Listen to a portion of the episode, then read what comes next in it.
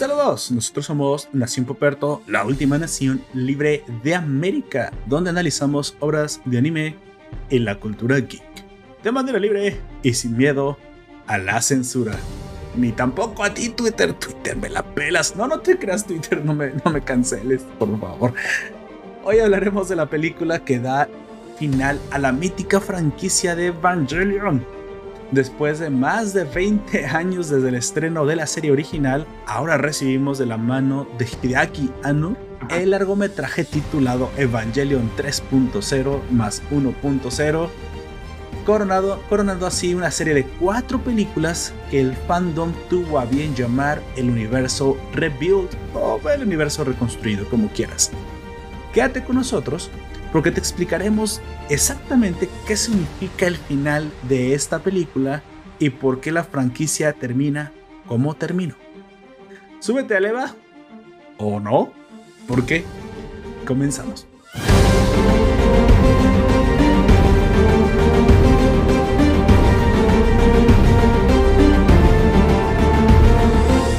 Saludos, Rosa. Yo soy Puperto. Voy a ser tu anfitrión a lo largo de este podcast. Te recuerdo que estamos transmitiendo en directo por nuestro servidor Discord. Aquí, te, si nos quieres escuchar al, momento de que grabamos este podcast, si quieres interactuar con nosotros y dejar nuestros comentarios, bueno, te dejaré el vínculo en la descripción de esta publicación.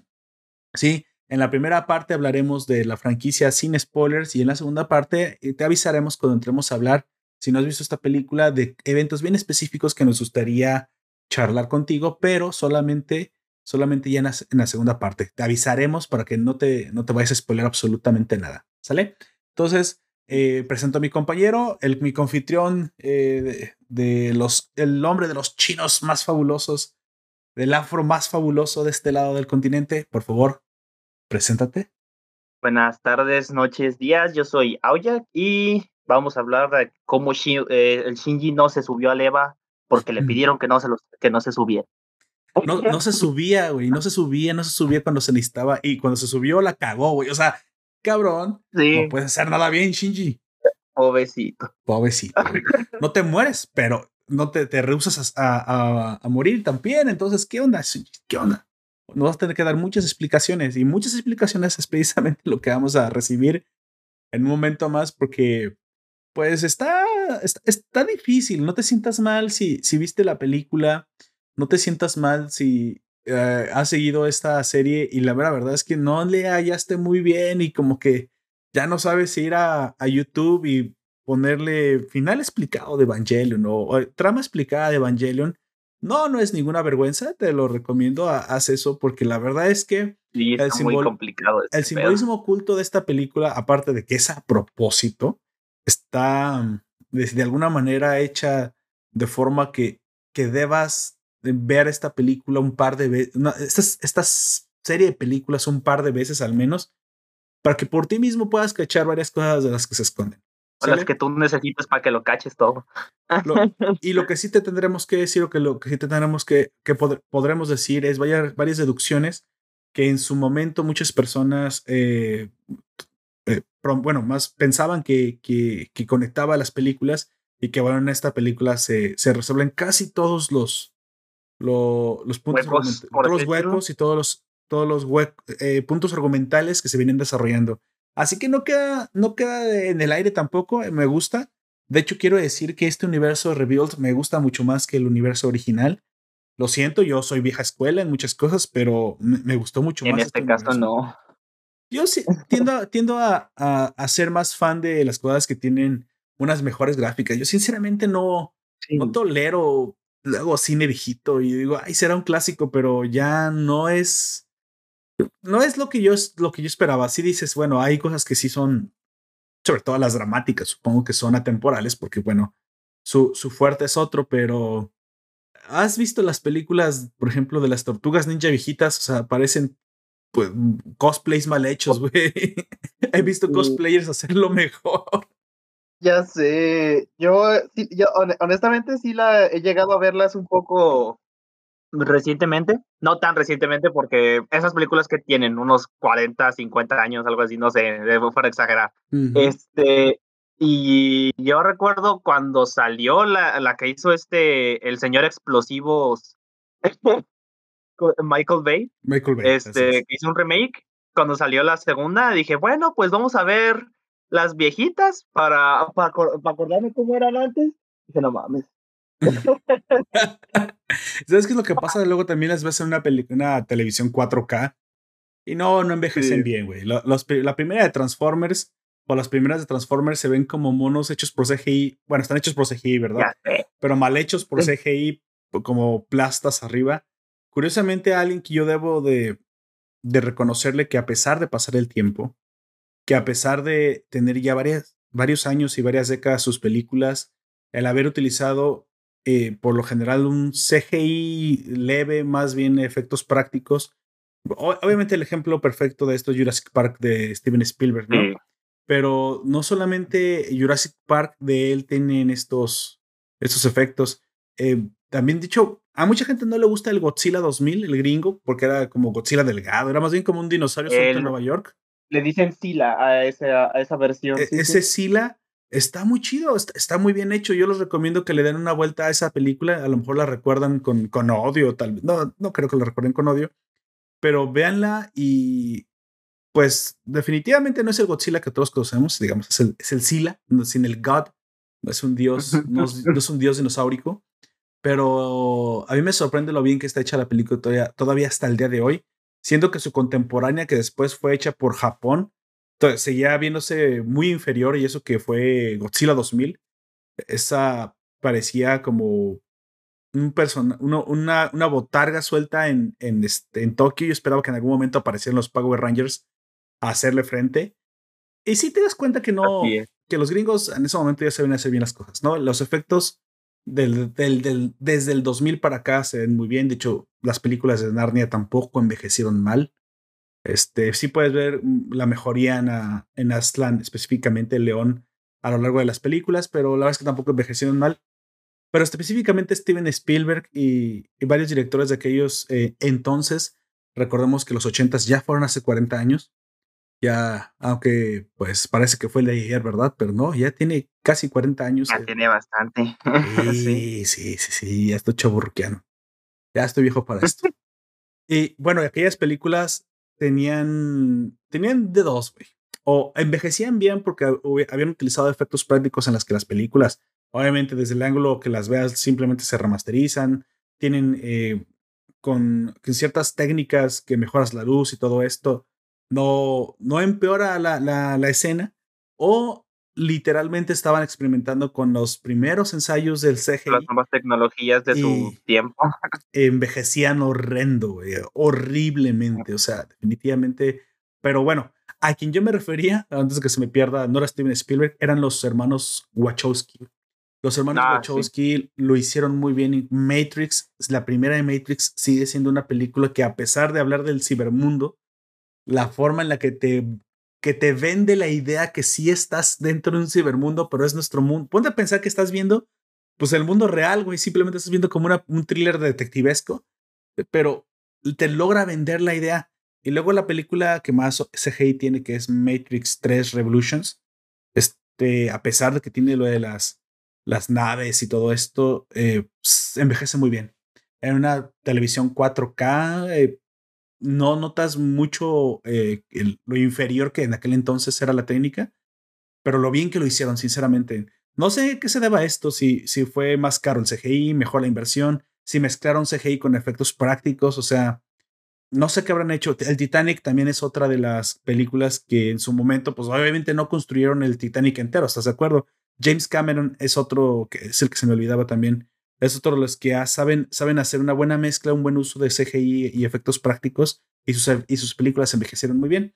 Pero eso es anime, ¿no? Estamos hablando de anime y si tú te vas a ver Evangelion 1.11, 2.22 y 3.33, desde 1.11 ya se venía trayendo, ya se venía trayendo una excelente calidad de animación. Al, grado que sí, sí ves la mejoría conforme avanza, pero es sutil es útil ya desde 1.11, es impresionante. O sea, es el Evangelion que todo mundo quisimos ver. Yo sinceramente disfruté la primera vez que vi Evangelion la serie. La disfruté por lo que fue, güey. Una película, una película, una serie de robots dándose en su madre con seres sobrenaturales.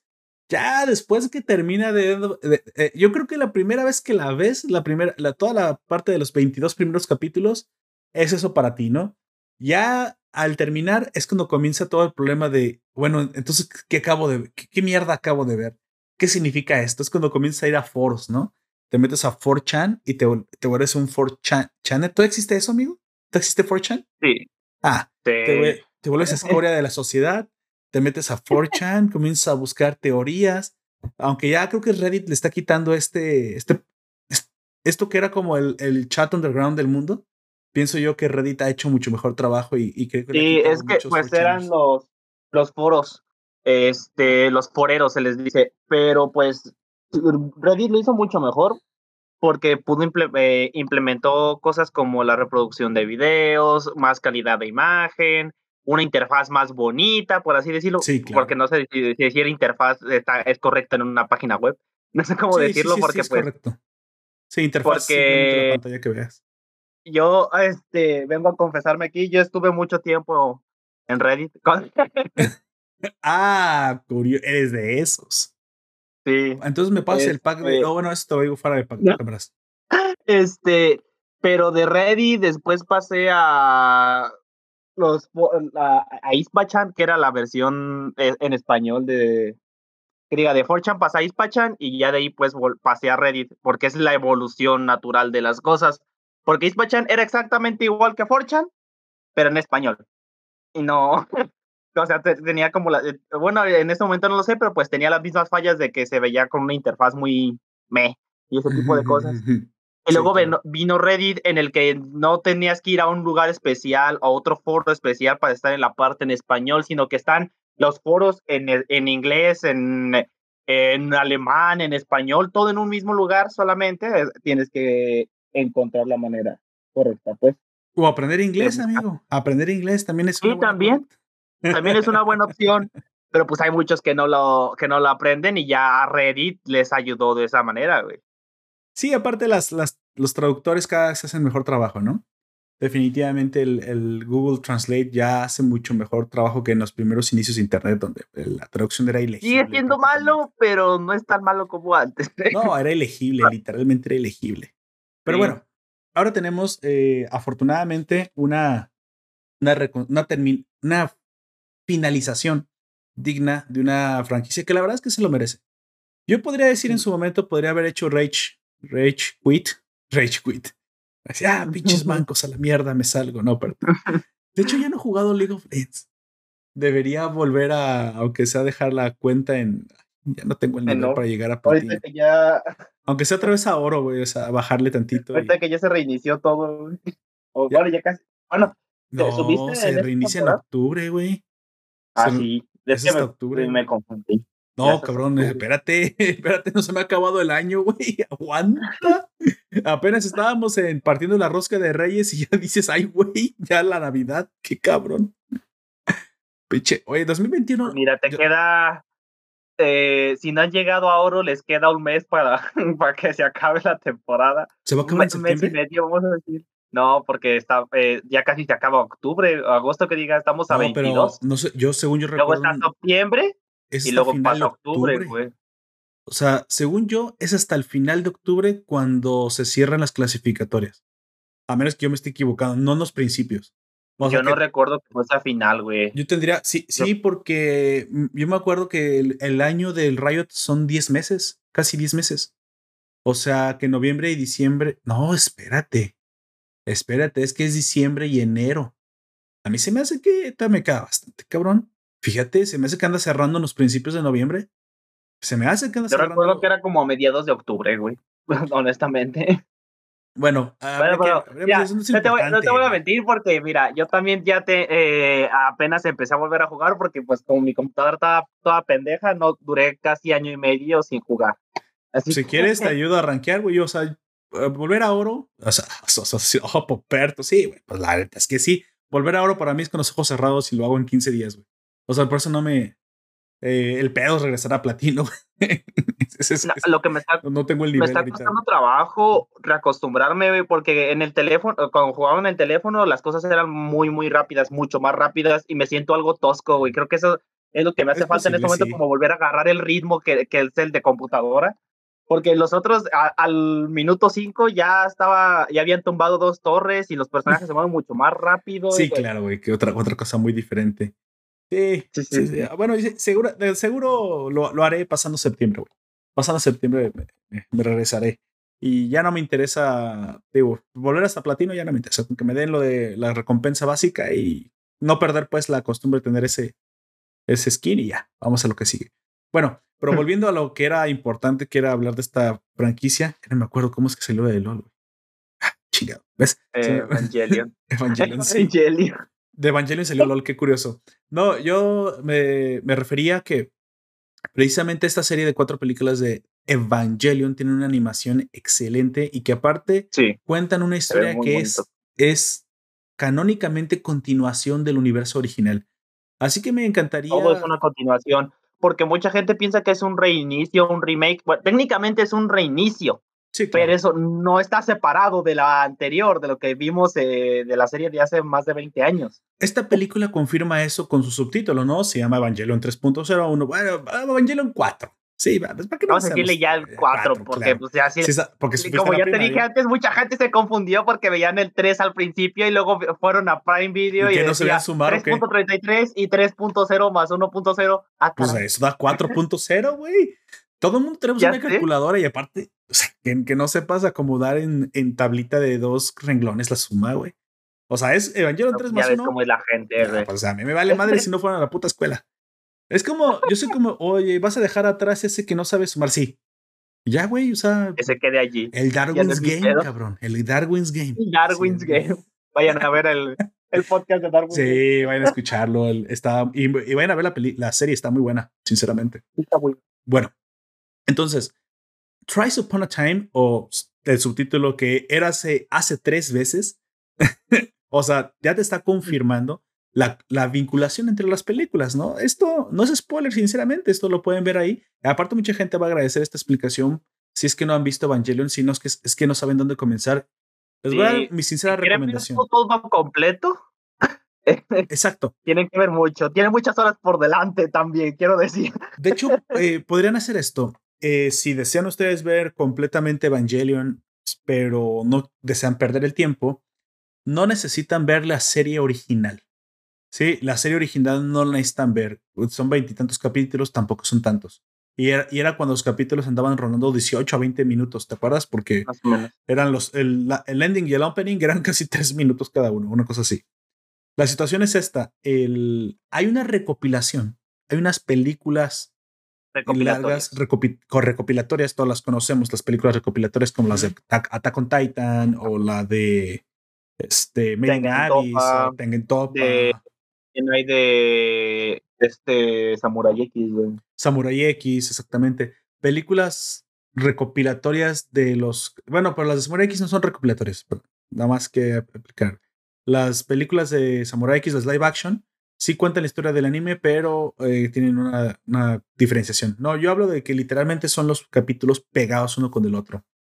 Y a veces, para que esto sea como una, tengas un incentivo para ver esas películas. Hay veces que ponen escenas extras, eh, fanservice, más fanservice, cosas así, ¿no? Pero que no cambien, que no cambien la historia en sí. Esto es, por ejemplo, lo que pasó con Made in Abyss. Made in Abyss hay tres películas, ¿sí? Down of Deep Abyss Soul, El Amanecer del Alma Profunda. Esa es la tercera película, la que sí es inédita es la que continúa la historia de la primera temporada. La historia. Pero la primera temporada está, recopilada en aquí dos en el canal está mm. reseñada. Pero si tú, por ejemplo, no quisieras ver toda la serie de eh, Made in Abyss, pues te vas a ver las tres películas. no entiendo por qué no querrías ver Made in Abyss. Exactamente, tampoco lo entiendo. Sí. O sea, si eres fan del anime y no quieres ver en Made in Abyss, pues es como ser fan de del fútbol y no querer ver el mundial, supongo, ¿no? Una cosa así para la gente que le gusta el deporte. La gente, que le gusta sudar guacala. Que Messi se ah, fue del Barcelona. Eso se, no, o sea, no soy fan del fútbol, pero entiendo eh, la presión y cómo se debe sentir el vato porque toda su vida estuvo jugando en un mismo equipo, güey, y que se tenga que ir a otro después de que al menos 15 años, más de 15 años ¿sabes siendo qué significa aparte que ese es el ese es el final de Messi, güey. Tú sales del Barcelona porque muchas veces pasa eso, sí. Ya te volviste de segunda, güey. O sea, ya no eres interesante. Sí, le pasó a Ronaldinho, por ejemplo. Y te va a pasar a ti. Y te va a pasar a ti. Que se fue al Palmeiras y luego del Palmeiras ya nadie supo qué pasó de ese güey. No, güey, se Yo vino me acuerdo Palmeiras porque se me hacía bien cagado el nombre, güey. Palmeiras, eh, las Palmeras. Eh, me gustaba, se sonaba chistoso el nombre, pero nomás por eso me acuerdo que después de Barcelona se fue para allá y ya nadie sabe qué pasó. Bueno, yo lo único que supe de Ronaldinho es que jugó un rato en el Querétaro aquí de México. Y me quedé pensando. ¿Ah, sí? Que sí, güey, lo trajo Slim. Una temporada, cabrón. A la verga. No, entonces sí estás muy, muy despegado. Yo lo decía de broma, güey, porque ah, al menos el fútbol internacional sí nos enteramos de algo, güey. Pero tú sí estás, estás viviendo una pinche burbuja, güey. Estás viviendo en el huevo negro de Lili. Específicamente del fútbol y de muchas cosas del deporte sí estoy bastante despegado, porque no es algo que me guste mucho. bueno, pero estas películas, como volviendo a la historia, tienen una recopilación, ¿no? Así como ya acabamos de decir que, que hay series que compilan sus capítulos en películas, esta no es la excepción. De hecho, no solamente están compiladas, eh, de cierta manera están resumidas, lo cual también se agradece, porque hay muchos momentos muertos en la serie que podrías tú sentir bastante lentos para, para lo que fue en su momento, ¿no? La serie de los 89, 88, por ahí. No me acuerdo cuándo se fue que se estrenó. En un paso a los 90. Yo la vi obviamente en los 90 porque pues uno, uno no ve las cosas cuando nace, ¿verdad? Entonces, tú tienes que ver algo que se llama Evangelion Death and Rebirth o Death and Rebirth of Evangelion, o sea, muerte y renacer. Y esto no es otra cosa más que todos los capítulos compilados en dos, en dos partes, en dos películas recopilatorias. Y al final de, de, de Rebirth de, of Evangelion, o sea, la parte del renacimiento, esta, esta película, esta última parte de Rebirth, conectará directamente con una otra película más, una tercera película que se llama The End of Evangelion, que es la que da cierre a la historia. A la historia original de los 80s, 90s, por ahí pero, era, ¿no? Pero es que todo es original. A decir la historia original me parece que podría confundir a la gente podríamos decirle al primer universo. es el primer, el primer universo. El primer universo. el primer universo es el, el, de los 80, vamos a decirlo. Película 1, película 2 y película 3 simplemente tienen como subtítulos Death, The Rebirth y The, End, y The End. Así se llaman, las tres.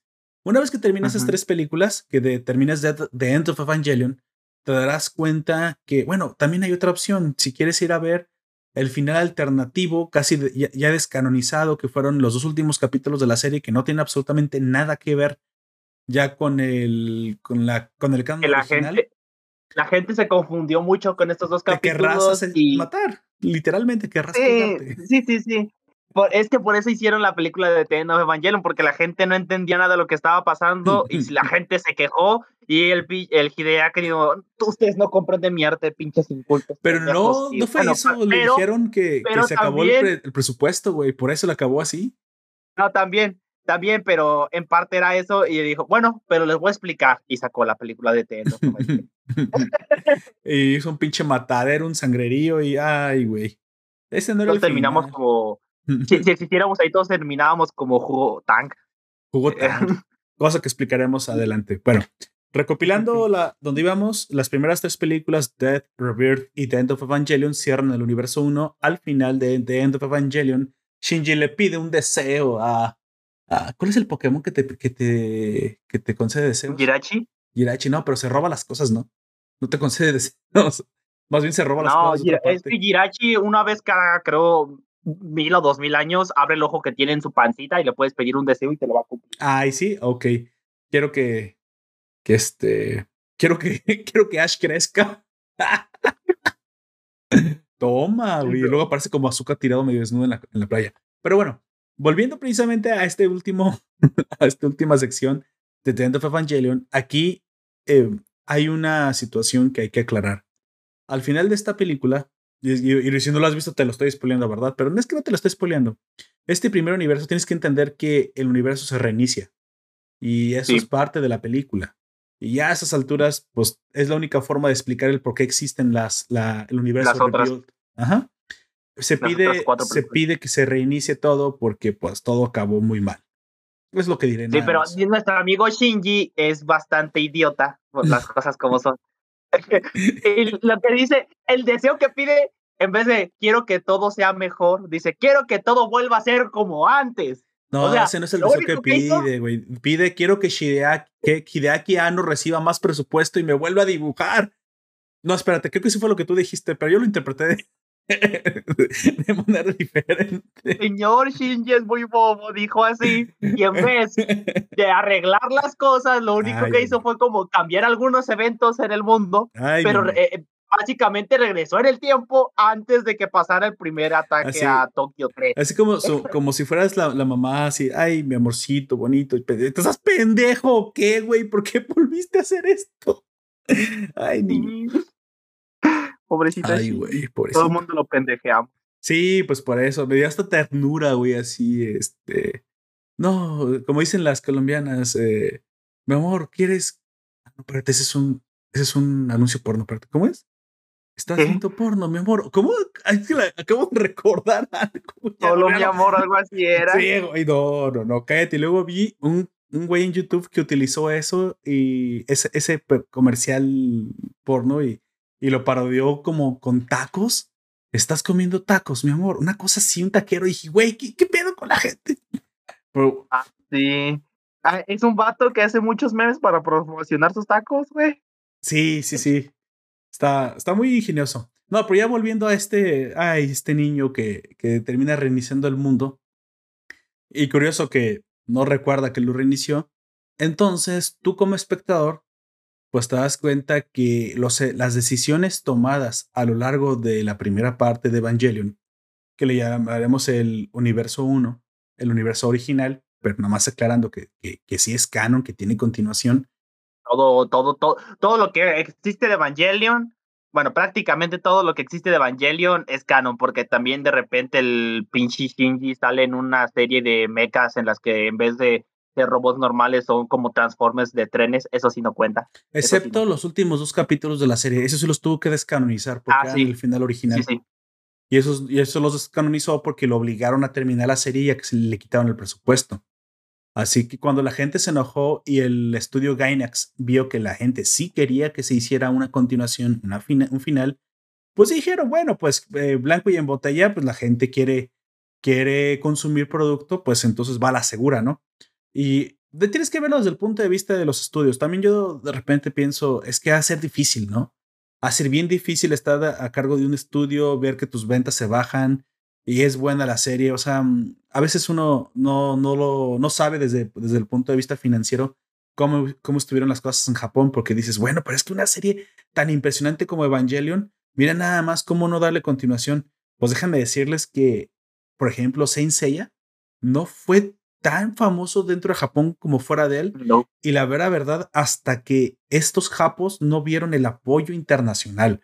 De, desde el punto de vista de todos los que no viven en Japón, o sea, del mundo occidental, pero específicamente en un evento de una Comic Con, creo que un francés se aventó un, un trailer eh, fan-made, o sea, un animador que lo hizo al solito todo, de lo que él imaginaba que podría ser la saga de Hades. Hasta entonces los japos específicamente les, me imagino los que estaban a cargo de, la licencia de Senseiya, se dieron cuenta que fuera del país había gente queriendo consumir su producto, güey. Entonces, cabrón, como digo otra vez, blanco y en botella, güey. O sea, ¿qué más quieres? Habría, habría mercadólogos que matarían, güey, por saber qué chingados quiere la gente para, para venderles eso, ¿no? Lo que quieren. Sí, aquí eh, literalmente se lo estaban pidiendo y pues dijeron, bueno, vamos a, ya que insisten. Exactamente, y nos dieron licuado naranja, nos dieron The End of Evangelion y todo se fue a la chingada. Nos, nos, saluda Life Anime en el, en el stream, ¿te parece que lo saludemos? Y también nos dice un comentario. Por favor, léete el comentario de Life Anime Personalmente creo que la serie vieja y películas de Evangelion están súper sobrevaloradas, solo superadas por Dragon Ball Z. Y ¿En sobrevaloración o, o, en qué están superadas? Supongo que está, superada por el sobre, que está muy sobrevalorado. Estoy de acuerdo, ese sí, definitivamente es cierto. Sí, y fruto de su tiempo y filosóficas, psicológicas al pedo y sin razón. Este, y las nuevas super mamonas complacientes con el público, bajándole y subiéndole niveles de poder a diestra y siniestra sin razón ni motivos a personajes por puro pedo al del autor, dándoles a la gente lo que quieren, pero sin contexto ni razón, ni menos el cómo se realiza porque un asco del final. Mm. Ok, en eso sí no estoy de acuerdo. En la primera parte estoy de acuerdo, en la segunda parte... Sí, eh, es algo no, nadie lo va a negar aquí de que la primera parte está sobrevalorada porque la gente dice, ay, es súper complejo.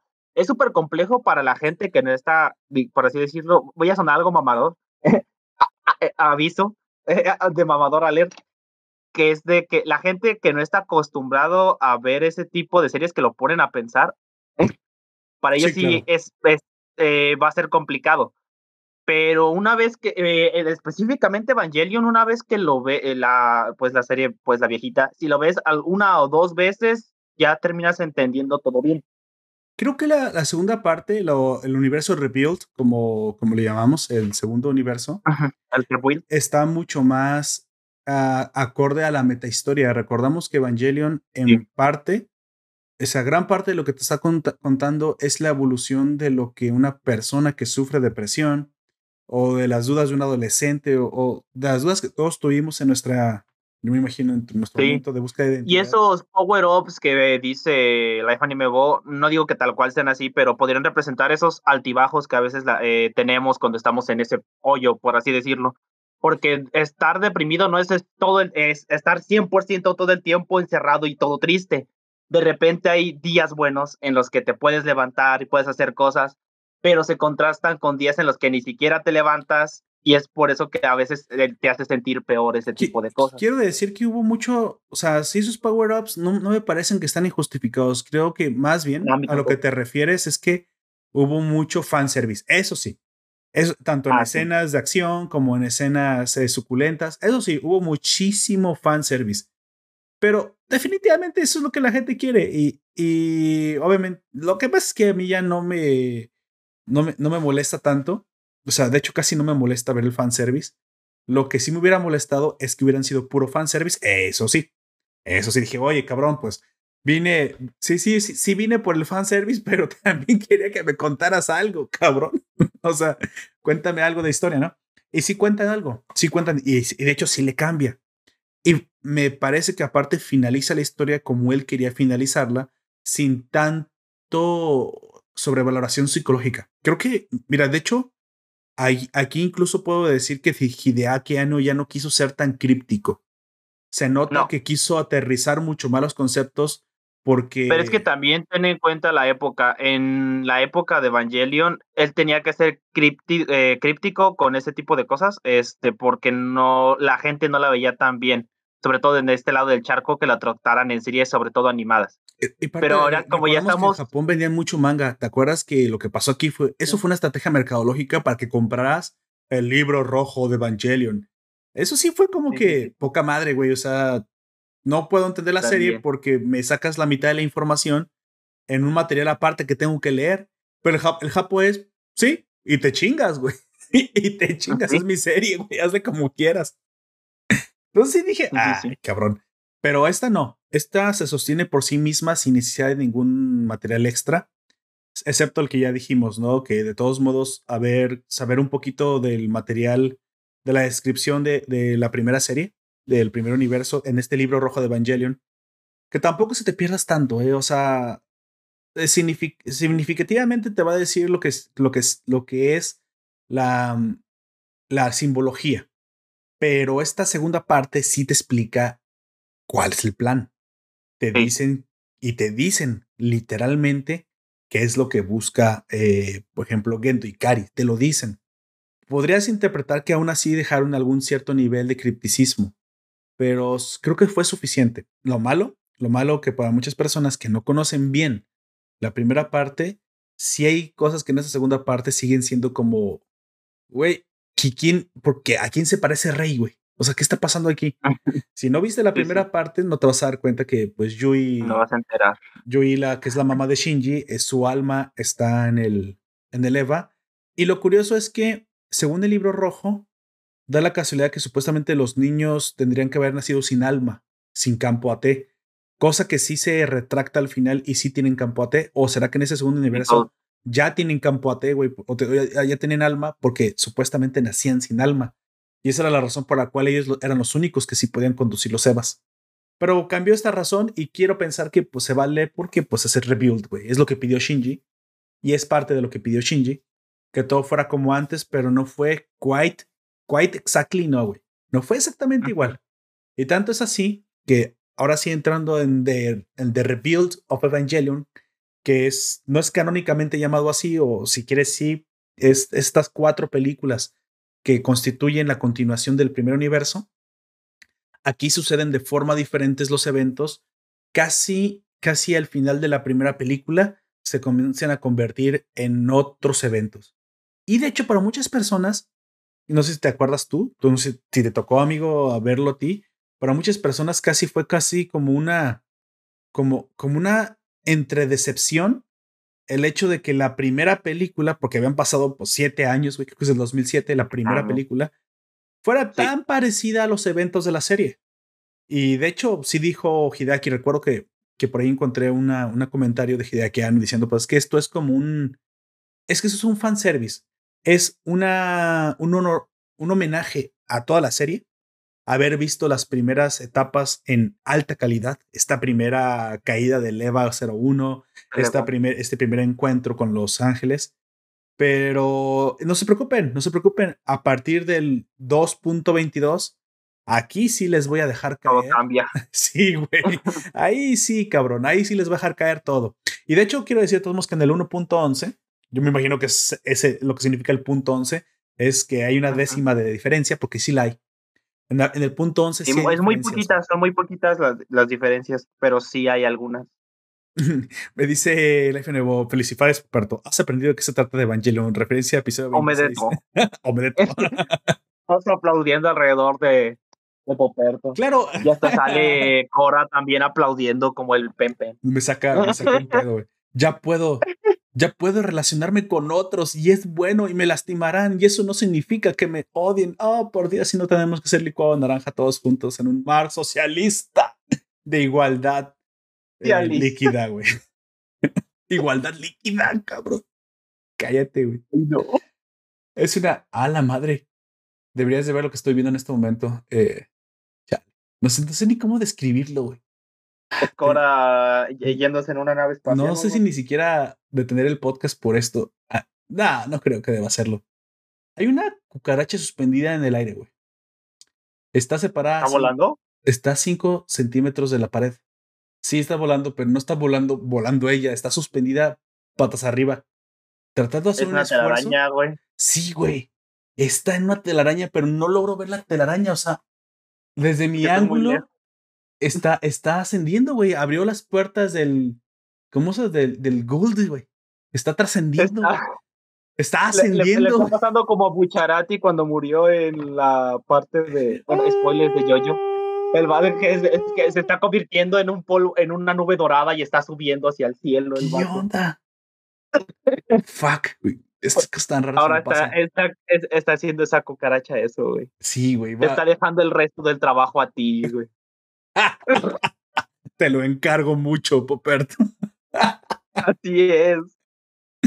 Bueno, ahí me acuerdo que estaba diciendo. Entonces, esta segunda parte, como dije, el segundo universo, reiniciado desde el primer universo, la primera película tendremos, esto pues ya es directamente los antecedentes de lo que vamos a reseñar, ¿no? Que, que es la cuarta película.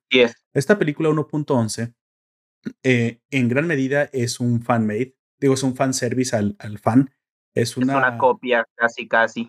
Sí, casi remasterización eh, cuadro por cuadro de lo que sucedió en la primera parte. De un remake, vamos a decirlo. Sí, sí. Creo que la manera más correcta. Sí, exactamente. Eh, eh, sí. Pero no exactamente. Se asemejaría a una remasterización, pero no, es completamente rehechas todas las escenas con, con este CGI del bueno, o sea, del que sí vale, del chido este, con buenos, eh, buenas animaciones, pero cuidaron mucho las escenas que se parecieran mucho a la primera parte. Curioso, lo, que, lo único que hay que decir es que hay cambios sutiles, como la cruz de Misato, el, el rango de Misato que va cambiando también, porque primero es una mayor, una, teniente, coronel. Y, hay varios cambios que noté que sucedían, como el hecho de que nunca se dice súbete al Eva Shinji, si no Rey tendrá que hacerlo de nuevo. Ya no lo, ya no lo dicen, güey. Ya lo utilizan ese tipo de manipulación para subirlo, utilizan otra. utilizan otra, pero ese de súbete al, al, Eva Shinji ya no lo dicen en ninguna parte y al contrario, ya no quieren que se suba al, al Eva, güey. es todo lo contrario. Ya sé, pobrecito. Pero este remake eh, vale la pena verlo, sinceramente, sobre todo si tienes, tienes años como yo de no haber visto la serie original. Pero incluso si viste la serie original, la mera verdad, o de Death and Rebirth y luego de Death Evangelion, de todos modos vale la pena. Se queda como en el cuarto o en el quinto ángel, si no me equivoco, más o menos. Abarca estos, estos, estos eventos. Y aparte, se queda justo antes de que deba aparecer el niño Touji, ¿te acuerdas? El cuarto niño elegido. El cuarto niño. Que en teoría en el primer universo Touji le tocó ser un, un... un niño elegido que conduciera una, uno de los Evas, ¿no? Sí, pero él nunca lo vemos conducir el Eva porque es cuando Gendo en la primera serie pues usa el control automático eh, remoto de el Eva 01 en el que está Shinji y a Shinji le toca ver cómo despedazan a su compita con con las manos de su mecha. Sí, eh, esto es porque Touji termina, termina en un en el EVA 0, no me acuerdo si era el 04 eh, eh, o el 03. es que no me acuerdo los números, sinceramente, pero no importa tanto. En este EVA él termina, creo que es el 04, pero termina siendo infectado por un ángel. Por eso Touji nunca puede conducir. Sí, va a ser un, un conductor. De hecho, en teoría era el EVA más poderoso, creado creo que por los, los gringos. Pues esto también no, no, no nos lo dicen tal cual en la serie, pero todos los niños, absolutamente todos los niños que están en esa ciudad o todos los jóvenes son huérfanos de madre y son posibles pilotos de Eva. Exactamente. Todos. Porque el Eva puede tener el alma de la madre. Exactamente. en algunos se logran hacer porque las armas eh, son compatibles con lo de las Evas y en otros no porque el alma se pierde. Eh, uno de los casos más raros es el de Asuka porque el alma no era no fue traída por voluntad como con el alma de la mamá de Shinji, porque ella lo hizo todo voluntariamente. En el caso de la mamá de Asuka lo hicieron todo a la fuerza, por eso se nota que es un poco más fuerte al principio el EVA 02. Sí, y mataron a la mamá. Porque es más ah, agresivo. Se, suicidó, pero la mamá se suicidó. Ella se suicida y le arrancan el alma a propósito, por así decirlo. Y, y de hecho, Raya Rayanami no tiene alma y Ana ahí anda conduciendo con Eva. ¿eh? Ese es el caso más extraño de todos. Pero es, que en el caso, eh, sí, es más extraño porque ella tiene par, es la mitad del alma de Lilith, si no mal recuerdo, y la otra mitad está en el Eva Exactamente. Eso es más complicado. No, la otra mitad está en Lilith. La, única razón por la cual esta Rey Yanami sí puede conducir su Eva aparte, a pesar de que su Eva no tiene un alma, porque eso vendría siendo el campo AT, es porque ella misma es un ángel, güey. Así que cuando ves El, campo AT de la unidad cero, es el campo AT de ella, güey, no de la. Solo utiliza el, el, Eva como catalizador. Pero bueno, es por eso que ese Eva no se supone que no puede usar el, eh, no, no, no, puede hacer los impactos. No tiene propio. No tiene poder para hacer los impactos, porque para los impactos se requiere mezclar siempre a Lilith con un receptor de, de Adán, y eso es un ángel con un, con un Eva y ya sabes. Y un humano. Y un humano, pues sí, pero el, el, humano es, es el Lilim. Nosotros somos descendientes de Lilim. Pero bueno, no, eso, pero es que tienen que estar parte de Lilith, nosotros, un ángel y parte de Adán para que todo esté, todo tiene que estar alineado de una manera muy cabroncísima. E, es que no es la parte de Lilith, la parte de Lilith somos nosotros. El, el Eva es solamente un catalizador. Y la parte de Adán que tiene que estar presente es el ángel. O sea, solamente es porque el humano es la parte de Lilith. Tú no puedes tener más parte de Lilith más, más que Lilith que existe y la, y la rey Yanami, nada más. De ahí en fuera ya no existe parte de Lilith. Tú eres la parte de Lilith. Y la, la, mamá solamente se utiliza para poder mover al Eva, güey, porque si no, no tendría campote. Esa es la razón. Pero e, eso no, no, me quiero meter tanto en esa complejidad, güey. Eso ya la gente lo tendrá que ver. Lo que más me interesa es cómo es que esta película eh, da el pie para que comiencen a cambiar los eventos. Eh, eso sigue siendo parte de los antecedentes. En 2.22 sí vemos cómo los eventos. Muchos cambios. Comienzan a cambiar. Exactamente cómo los eventos se vuelven diferentes. Va, gran parte eh, arranca precisamente desde la aparición de la que vendría siendo eh, la, la chica 04. ¿04?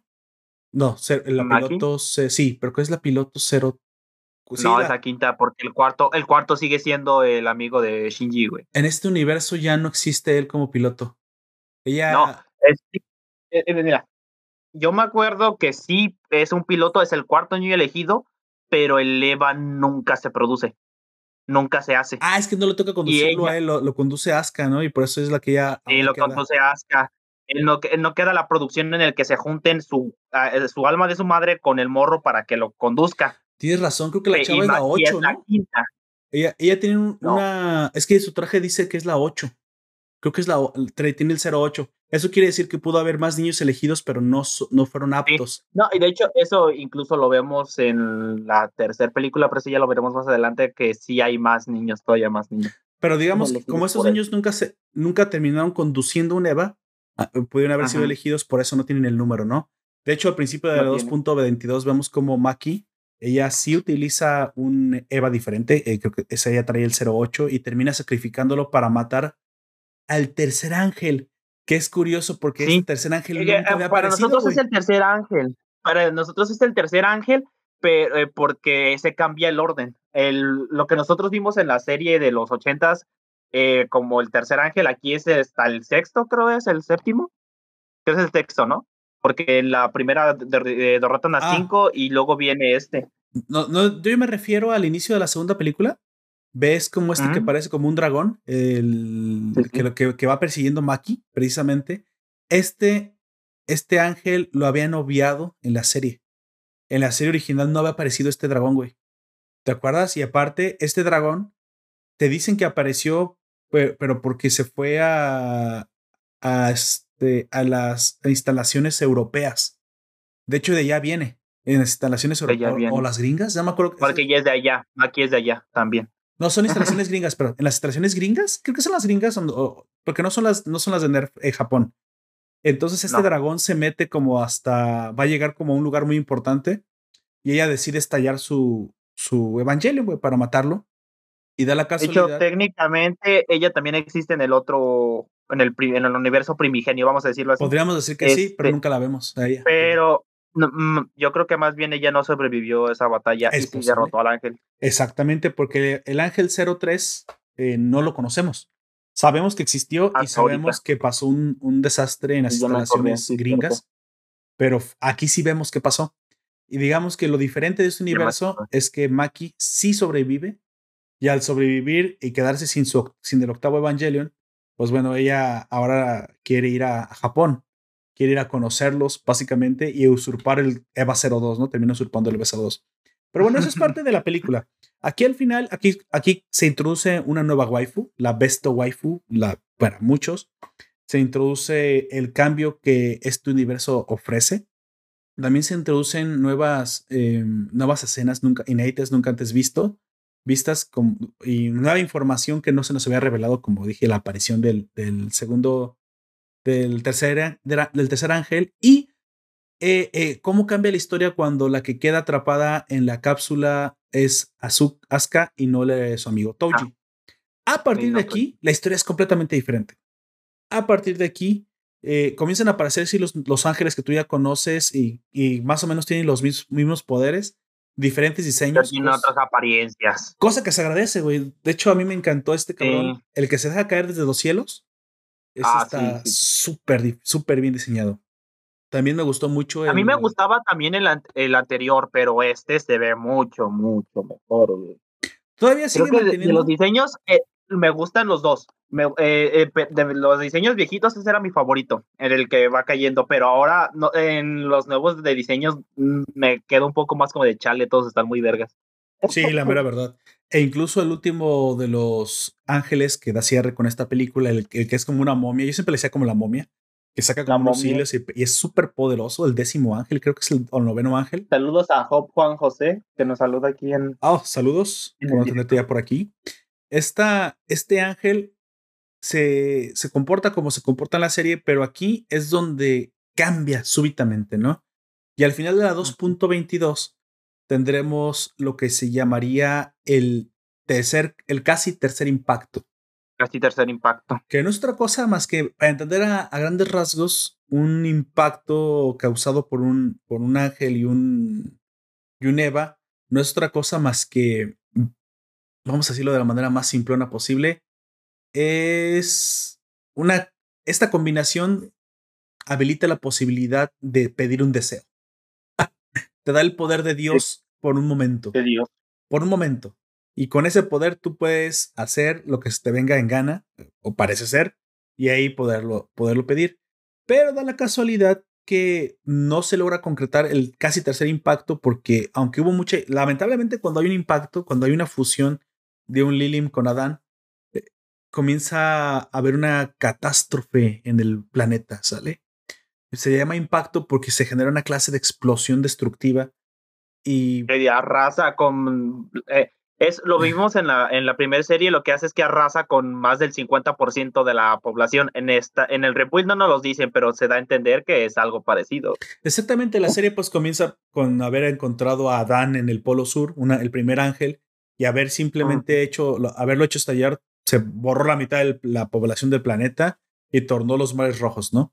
Y curiosamente no sabemos por qué se va entornado los mares rojos hasta que ahora sabemos por qué. Y es porque los impactos causan una, una clase de como de contaminación del medio en el que están. Y lo que sucede es que se contaminó con un campo de energía llamado campo L. ¿Sí? E, eso también se revela acá y está mucho más padre porque ahora sí entiendes qué onda con los océanos, porque están rojos. es un poco mejor. En este casi tercer impacto se contamina la Tierra y también la Tierra es arrasada por un campo L. El problema del campo L es que es un campo antivida. Nada puede sobrevivir en el campo L excepto los ah, Evas. O tienes que traer un traje especial. Y lamentablemente esto sucede, ¿no? En al final de la segunda película. Shinji, por razones que no vale la pena explicar, este termina, porque todavía estamos en la parte sin spoilers, termina ocasionando este casi tercer impacto, cosa que si no has visto la segunda película, pues eh, te recomiendo ver. Y termina sucediendo una, una desviación de la historia. El casi tercer impacto no se, no se culmina, afortunadamente, así que la destrucción tampoco es tanta, aunque sí hay mucha, y no se puede pedir el deseo. Afortunadamente, porque pues bueno, ya quién sabe qué chingas hubiera pedido Shinji. No, no le a ese vato no le confíes nada. Las papas o algo así. Las papas. No, ¿qué, es lo que pidió Ulon al final de Dragon Ball, güey? Este, una pendejada, ¿no? Pidió un consolador. ¿Qué fue lo que pidió, güey? Unas no ropa interior, güey. Pidió unas pantimedias. ¿Ropa interior? Unas, unas pantaletas, unas pantaletas, güey. Ya me acordé, güey. Y le cae. Shenlong le aparecen unas pinches pantaletas y le caen desde el cielo, güey. Y dice, qué cabrón, güey. Hubieras pedido algo importante, no sé, a la usuaria de las pantaletas, cabrón. No las pantaletas. Pinche Ulon. Ese, ese siempre me, me pareció tan pendejo, güey. Bueno, no sé, güey. También hubiera pedido, no sé qué. Goku... esta es su función, güey. La función de ese personaje es ser un pendejo. que Goku ya no hubiera pedido jamás que no se pueda convertir en gorila, ¿no? Una cosa así, ¿no? En el. Unas pantaletas. Ah, que controlara el pinche chango, güey. oh. Quiero controlar el chango, si sabes a lo que me refiero. Y, y Shenlong, a la verga, este deseo está muy críptico. Quiero controlar el chango. No me refería a ese chango, pero bueno. Es que hay mucho fanservice en esta película. Bueno, avancemos a 3.33.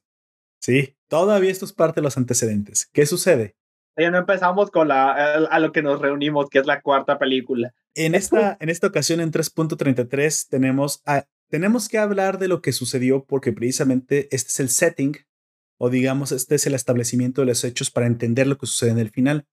Todavía la primera y la segunda película podrían tener muchas referencias a, la historia original. A las primero. Y para hacerse mucho, a, pesar de que cambia un poquito lo del, lo del niño Touji con la, con la niña Maki, que ahora, que es, no, con Maki, que ahora es la que aparece y Touji ya no tiene tanto protagonismo.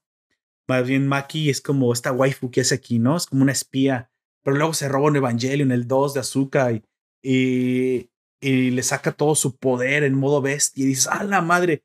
Estos power-ups que se entienden bastante porque los Evangelions, pues prácticamente son los seres más poderosos, ¿no? Son ángeles. Y aparte ángeles combinados. Están hechos de ángeles y de almas humanas.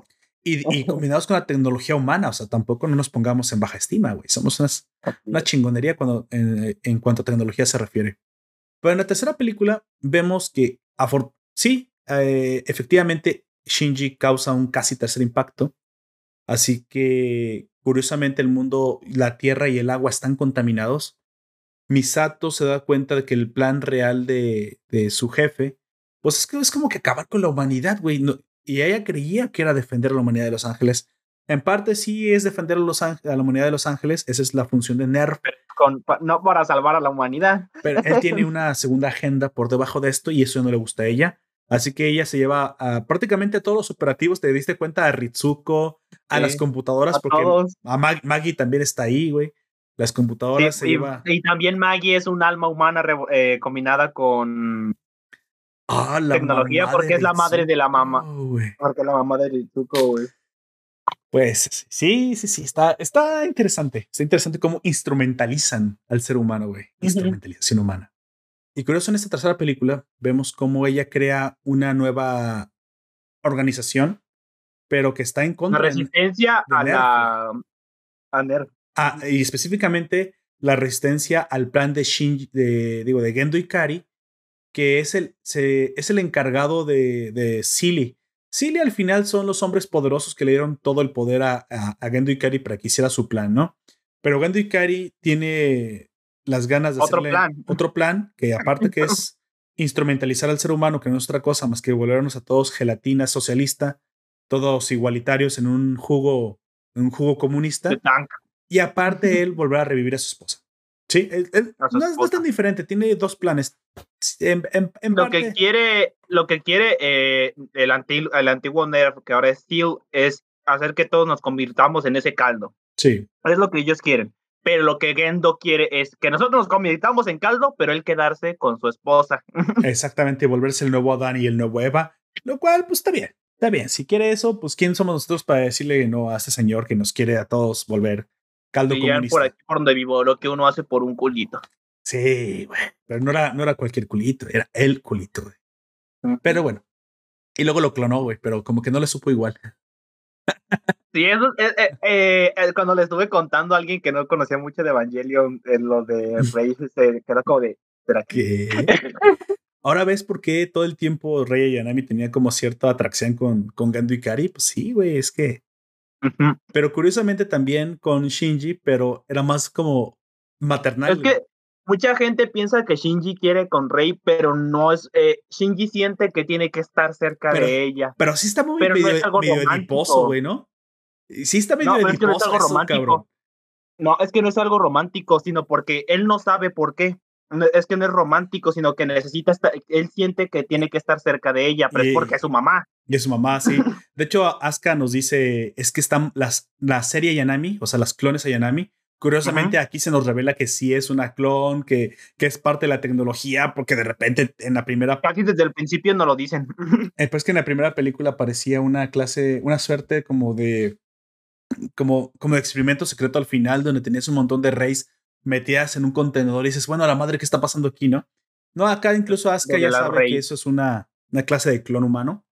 Una clase sí, que curiosamente, bueno, eso más bien ya lo vemos cuando estemos ya en, los meros spoilers. Sí, en los meros spoilers. Bueno, Rey Yanami al final es muy maternal con Shinji porque pues está programada para hacerlo, ¿no? Ella se preocupa por él y todo eso, pero es porque todavía tiene parte de la esencia de la madre de Shinji. Claro, y por eso, de hecho, ¿te acuerdas? eso está perfectamente eh, aclarado cuando va a llevarle comida casi, casi, oye, mi hijo, este, oye, mi amor, come, no, estás, muy, te estás poniendo muy flaco. que no sé, güey, cuando vas a, a, la casa de la abuelita. Algo de la que sí quiero decir que es con spoilers, eh, diciendo, hablando otra vez de comida, como Aska en la última película ah, lo, agarra, lo pone contra el suelo, se pone una plasta en la, en la boca, en la mano y se lo empieza a retachar con la boca como de traga pendejo. Vas a comer porque yo quiero que vas a comer. Sí. Sí, eso es, algo de mis escenas que más me dio risa, aunque pues, se supone que no debería dar risa, pero es, es que es mi heroína, claro que sí, güey. Oiga, es que mi hijo, mi hijo es anoréxico y no quiere comer. Mire, señora, ve esta película, le van a dar la solución ahí. Sí. Bueno, en la 3.33 vemos cómo Misato eh, coordina una, una gran organización llamada Wally. Wally. Wally. ¿Cómo? cómo? Eh, o algo así, ¿no? Es algo. Wally, Wally. Es que no lo puedo. Es que todo está en alemán, güey. Vamos a ponerle. Um, Guile, dile así, güey. Guile, así es, Guile. Sí, como el Street Fighter. Como el Street Fighter, güey. Real, real. Sí, una cosa así. Ay, ya entenderán. Entonces, esta nueva organización tiene como objetivo antagonizar a Nerf, ¿no? Antagonizar a Shinji Ikari. Que de hecho, tío, Nerf y Guile son este, palabras en alemán que no me acuerdo cuál es cuál, pero una representa, una es del alma, otra es cuerpo y otro es mente, güey. Ah, la madre, eso no lo sabía yo, fíjate. Ahí, ahí, es, ahí tienes a Wikiaojak dándonos siempre. Así es. Entonces, yo me pregunto en algún momento, ¿y dónde chingados están los gobiernos del mundo, no? Porque dices, bueno. Pues ya valieron verga desde hace mucho, con desde el segundo impacto, güey. Exacto. Así que podrías decir. que, revelan. Aparte, lo que queda, lo poco que queda, el representante del gobierno del mundo es Shinji, es Gendo Ikari. Así que él tiene todo el poder, güey. Él tiene todo el poder y de hecho ha fabricado Evangelions como, como soldados porque él ha perfeccionado la inteligencia artificial. Se pueden la que nosotros dimos antes, los de construcción en masa habían hecho por, contra, eh, contra Gendo. Aquí Gendo los creó. Exactamente, sí son más débiles que un Evangelion normal porque pues no son conducidos por un niño elegido. No. Eh, ahí sí tendrías este poder, pero ah, esos son bastante peligrosos y son bastante competentes. Eh, recordemos que. Porque son como los cholos porque llegan en bolita, güey. Exactamente. Recordamos que en el primer universo eh, había existido una, una serie de Evangelions, estos Evangelions blancos que terminan comiéndose al pobre Evangelion 2 en la primera parte. Asca junto con ella, con todo el Eva. No, ella no se la eh, comieron, güey. Ella no. No, sí se la comen, güey. No, ella sobrevive dentro del Eva, por eso. ella sobrevive dentro del Eva porque el lugar más seguro durante el impacto es dentro del Eva se comen los puros eh, como, como vísceras. Eso sí se, se las botanean, pero la, la, parte donde está ella no, porque pues no, es como la espina dorsal. Pero bueno, eso fue el primer universo. En el segundo universo llevan a, la máxima expresión este concepto de eh, evangelions automatizados de marca, marca militar. Me. Y obviamente Misato, me imagino que robó tecnología de alguna forma porque también ha creado eh, una nave, la Volund o Volund. Eh, disculpen mi alemán, no ando muy bien de alemán. La Volund, esta, esta nave eh, que usa como motor al Evangelion 01, curiosamente, es esa parte, los, los dos pilotos supervivientes que son Asuka y Maki también se unieron a ella. Ritsuko se unió a ella, todo el operativo se unió a ella. Secuestraron a Shinji ellas. Bueno, lo que pasa es que lo extrajeron del, del Evangelion 1, pero sí lo secuestraron. Y se lo llevaron. Eh, eh, ellos tienen tres pilotos. y al final, en 3.33, para tampoco, tampoco narrar toda la película, se trata de que esta, esta Misato trata de detener el cuarto impacto, a ver si esta vez no queda en casi y tal vez sí queda en impacto. Trata de detener a Gendo y Kari de una vez por todas, ¿no? Obviamente pasan muchos eventos aquí, es la preparación, digo yo, para lo que se vendrá en la... y también se nos presenta el único que eh, es Akaguru también en esta parte. Habría, sí, pero no, no lo he mencionado tanto ahorita porque es más importante en la última parte, pero... Curiosamente, también hay que mencionar que curiosamente en esta no es un ángel tal cual como en la primera... Sí, es un ángel, pero es Adán. Por eso, pero eso, es que Adán no es un ángel, es el creador de los ángeles. Por eso digo que no es un ángel tal cual. Es, es, es el creador como el primer ángel, güey. Pero después, sí, pero digamos, eso lo, si quieres lo, lo, lo andamos más en spoilers, porque de seguro ahí sí vamos a decir algo que no deberíamos decir. Sí, algo que no va. Para acabar, simplemente en la película 3, 333 vas a ver eh, una película llena de acción una película llena de enfrentamientos, una película que nos habla de qué fue lo que pasó después del tercer, el casi tercer impacto y cómo Shinji pensó que había salvado a, a, Rey y lo que terminó sucediendo y por qué él se culpa de cómo el mundo está ahora, porque si segundo impacto había matado a la mitad de la población, el tercer, casi, el tercer casi impacto fue todavía más devastador porque contaminó el suelo y ahora la gente vive en reductos muy pequeños de, tierra fértil que no está contaminada gracias a, gracias a que ponen ciertos campos de, de protección. Pero, anyway, el, punto es que el mundo quedó hecho un asco. Y el pobre Shinji se culpa a él mismo de haber hecho esto, ¿no? Y no nada más él, sino que muchos otros también lo culpan y es por eso que le ponen una bomba en el pescuezo. Sí. Dice Jojo, ¿se puede decir spoilers? Sí, diremos spoilers, em, pero de la, es que estamos recibiendo la cuarta película y los spoilers que estamos diciendo, eh, no muy profundos. Son de las, De Son las, de las primeras. primeras tres. Aquí sí podemos decir spoilers porque las tres tienen más de cinco años, pero en la Cuando empecemos a hablar con spoilers de la cuarta o y última película, nosotros vamos a empezar. Sí, de esa sí, porque esa es la reseña. Pero sí, Ujú. eh, lo de Kaoru no lo quería tratar mucho porque me parece que no es tan, no es tan complejo. Al final, Ka- Kaoru no es otra cosa más que Adán, el primer ángel despertado y convertido en un ser humano. Él no es tan bélico como sus hijos, es, no, él, él no es... mm, tien- Tiene una función bien extraña. Es que en teoría ni, si- ni él ni esta Lilith son bélicos, ellos están hechos para crear.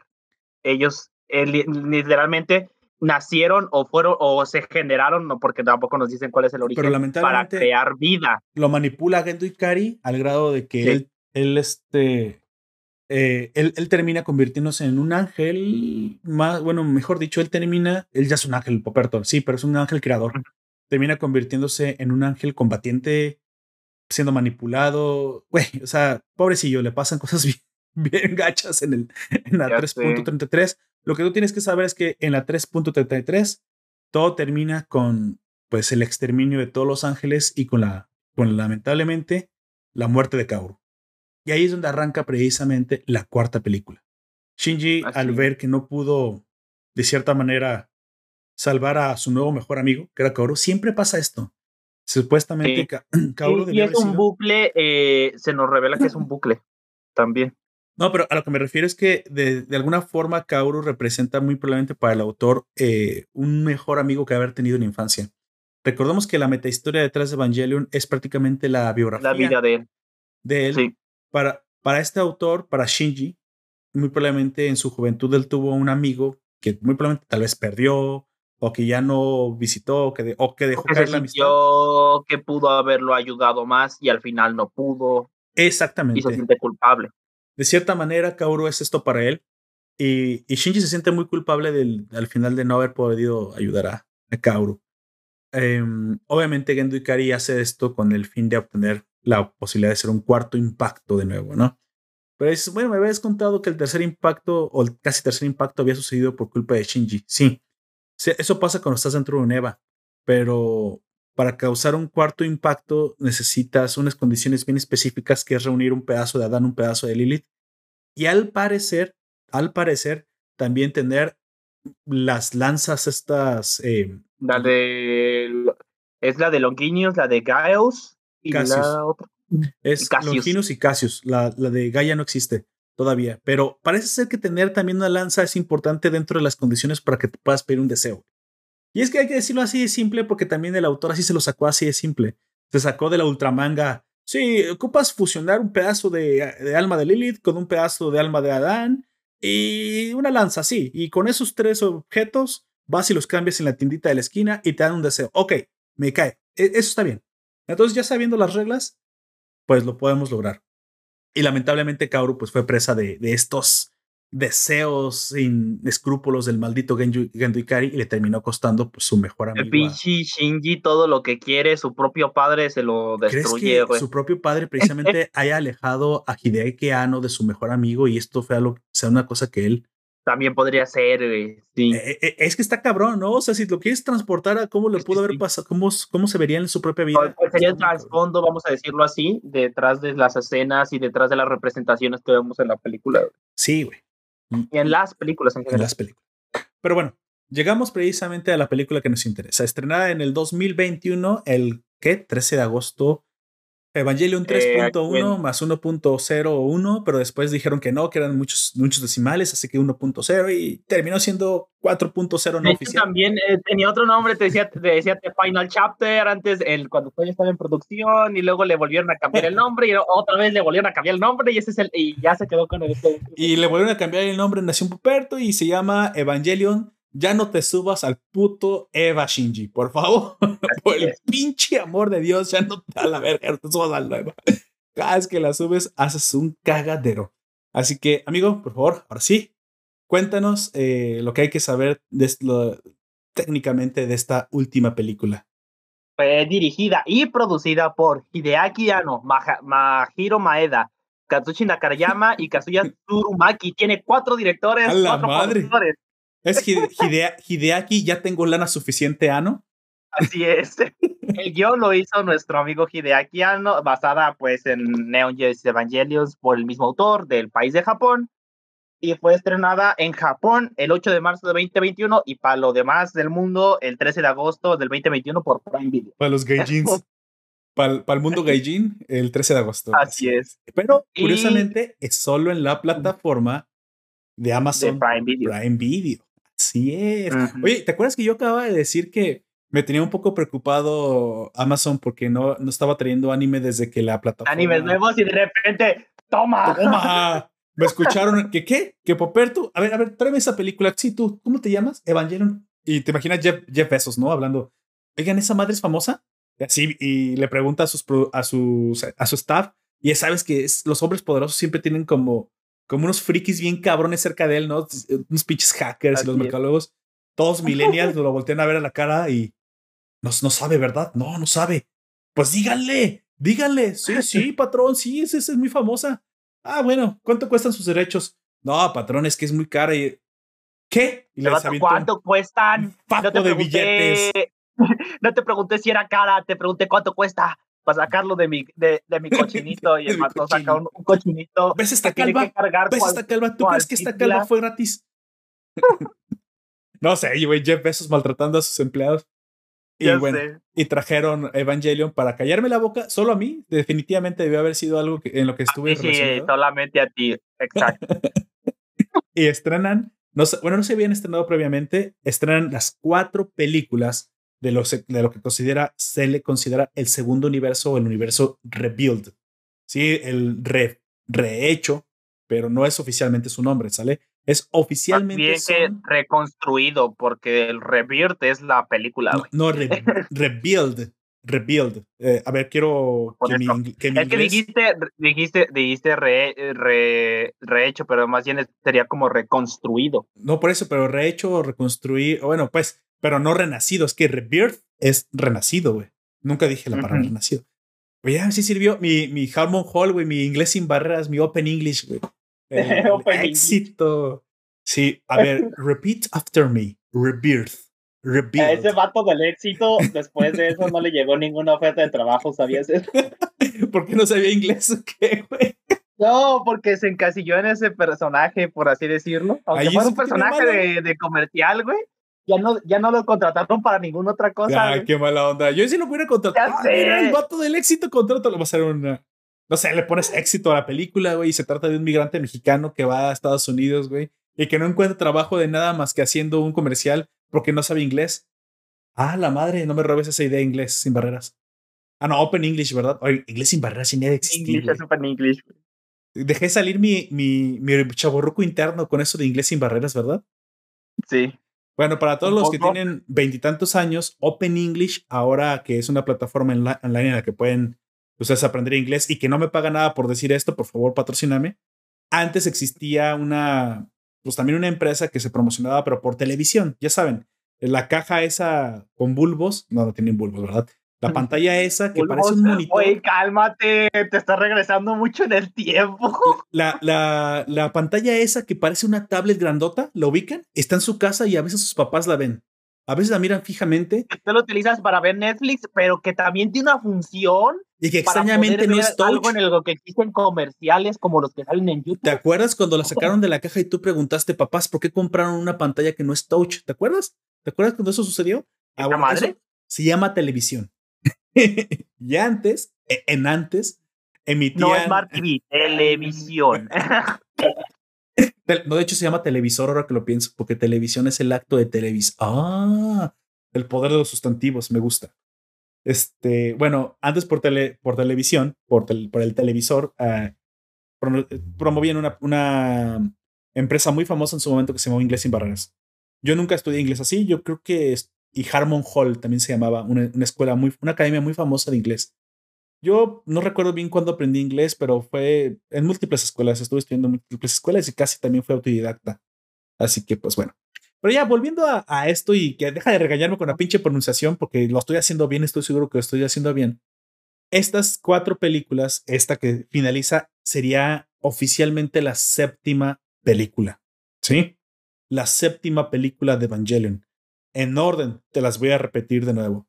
Primera película, Death, Evangelion Death.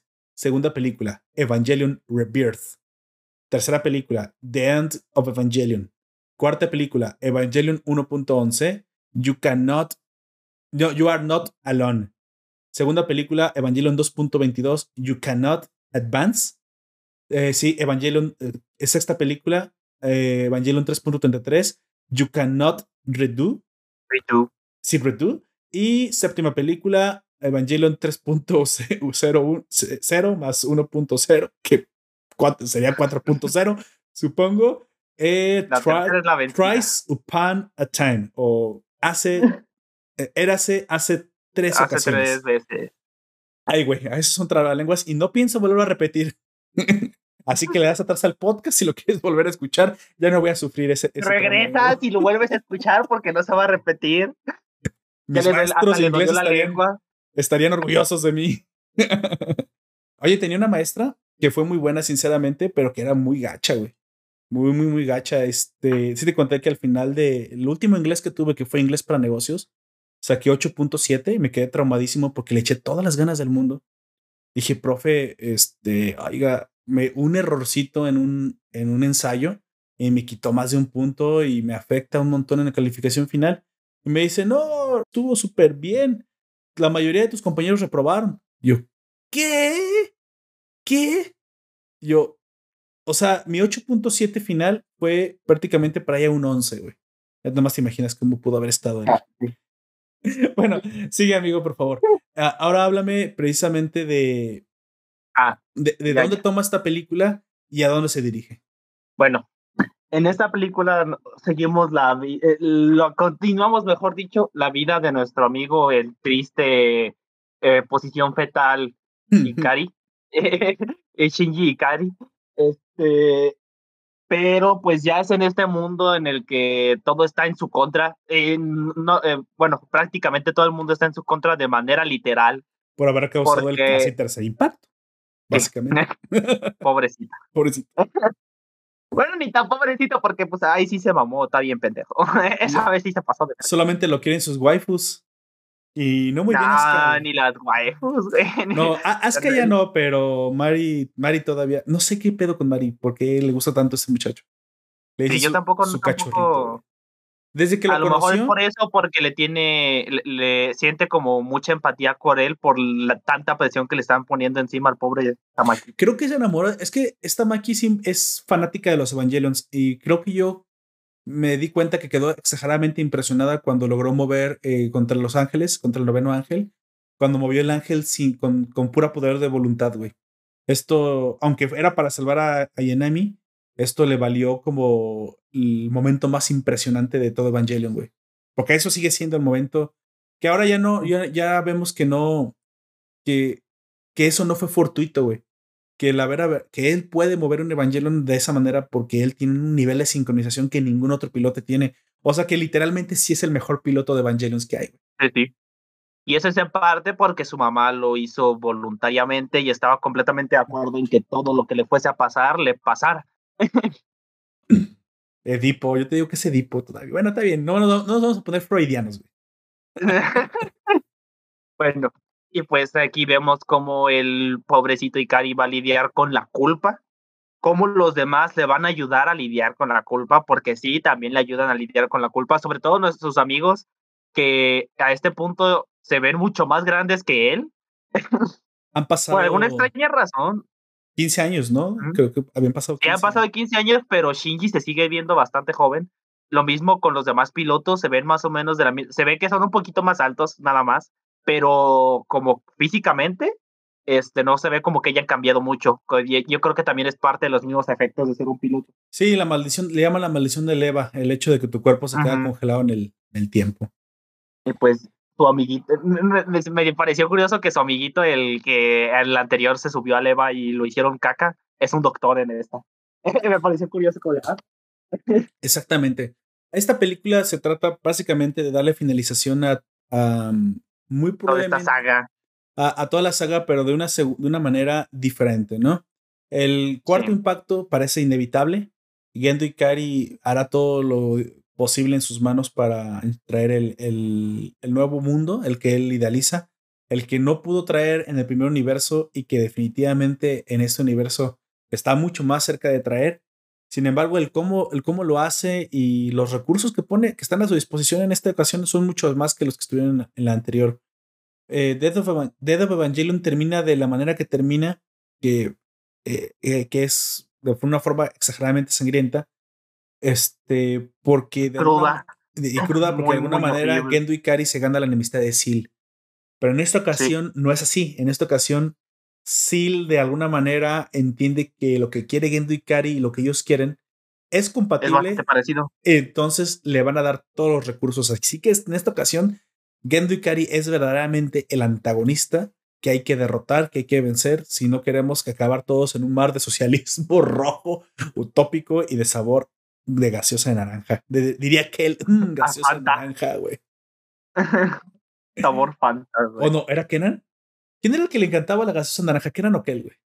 Kel, ¿no? Creo que era, no, era Ken el que le gustaba la, gaseosa naranja, güey. ¿Era el Kenan? ¿No era, era el flaco? Sí, no. años de eso. Sí, ya sé. A ver, por aquí tenemos Santo, Santo Bing. A ver. Mm, Santo Bing. Es que se me puso como el, como el buscador oficial y ya no lo he cambiado, güey. y como se parece mucho a Google, Kenan y Ya sé que no. Sí, ya sé, pero ¿quién es quién? Por favor, dime quién es quién. Chingado, no me, no, no me, no eh, él es el delgado, güey. Ah, era Kelvers, no estaba mal. Sí, que él es el que le encantaba la gaseosa naranja. Bueno, este sería un paraíso. Mira, incluso hay una foto en la que está el vato con la gaseosa de naranja, que es la primerita que sales y buscas, güey. ¿Tú has llegado sinceramente a una tienda y a, un Oxxo y haber pedido gaseosa de naranja? ¿A una convenience store? pues podrías llegar, pero te van a ver raro porque nadie dice gaseosa. Ni siquiera estoy seguro que entiendan la palabra gaseosa cuando lo digas. Puede ser, Todavía soda, porque ya sabes, ¿no? Este pocho y anglicismo, pero gaseosa no. Es imposible que te vayan a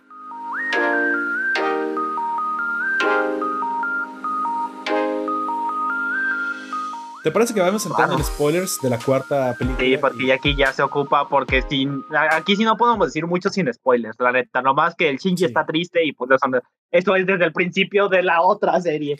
El Shinji está triste, que tiene Eikari. Bueno, ya, ya. no muy chistoso, chingo. Bueno, sobre advertencia, no hay engaño. Hay engaño. Así que ahora sí, amigo. Shinji, primero, causa el tercer pinche casi maldito impacto y le vale madre, güey. Le vale tres hectáreas de reverenda alma de su mamá. Y el problema es que ese no es el problema. El problema es que se le muere el pinche ángel convertido a Adán oh, este, homosexual que lo amaba y que me imagino que era su mejor amigo. Y eso sí es lo que le puede mucho. también no, no, lo dejan tan claro. Bueno, sí lo dejan claro, pero más en la primer película eh, o en la primera serie. Que sí se este, aman el uno al otro porque es el único que lo trata bonito desde que lo conoce. Pero en este son dos que son Kaguru y Maki, son los únicos que lo tratan bonito desde que lo conocen. Así de que el vato está enamorado de ellos dos, pero como Kaguru terminó como Katsu. Pues Katsu. Exactamente, termina muriendo. De hecho, con Mikey de cierta manera esto tiene que pasar para que para que no suceda el tercer impacto. De hecho, la muerte de Kaoru eh, evita el tercer impacto y ayuda evita el cuarto impacto. Perdón, evita el cuarto, impacto. Eh, y ayuda a Shinji a darse cuenta de que lo que estaba haciendo era una estupidez. Y esto aparte nos revela la información de que se requieren las lanzas para pedir el deseo, güey. Sinceramente, eh, afortunadamente todavía tenían dos lanzas. Pero al finalizar este cuarto impacto, estas, estas lanzas terminan siendo inutilizadas y ya no se pueden usar ni Cassius ni, mm. ni, ¿cómo se llama? La, Longinus, al menos no para pedir el deseo. Así que Gendo Ikari, ahora sin la ayuda del ángel Adán que había engañado para que se convirtiera en un ángel de, de oficialmente combativo. combativo, ahora tiene que encontrar una forma de generar una balanza y aparte causar el cuarto impacto. Cosa. Es la que, decíamos antes, la de Gaius o Gaia. Yo creo que era, es Gaius, le dicen Gaius, no le dicen Gaia. Y cosa que solamente puede suceder si aparece un ángel, güey.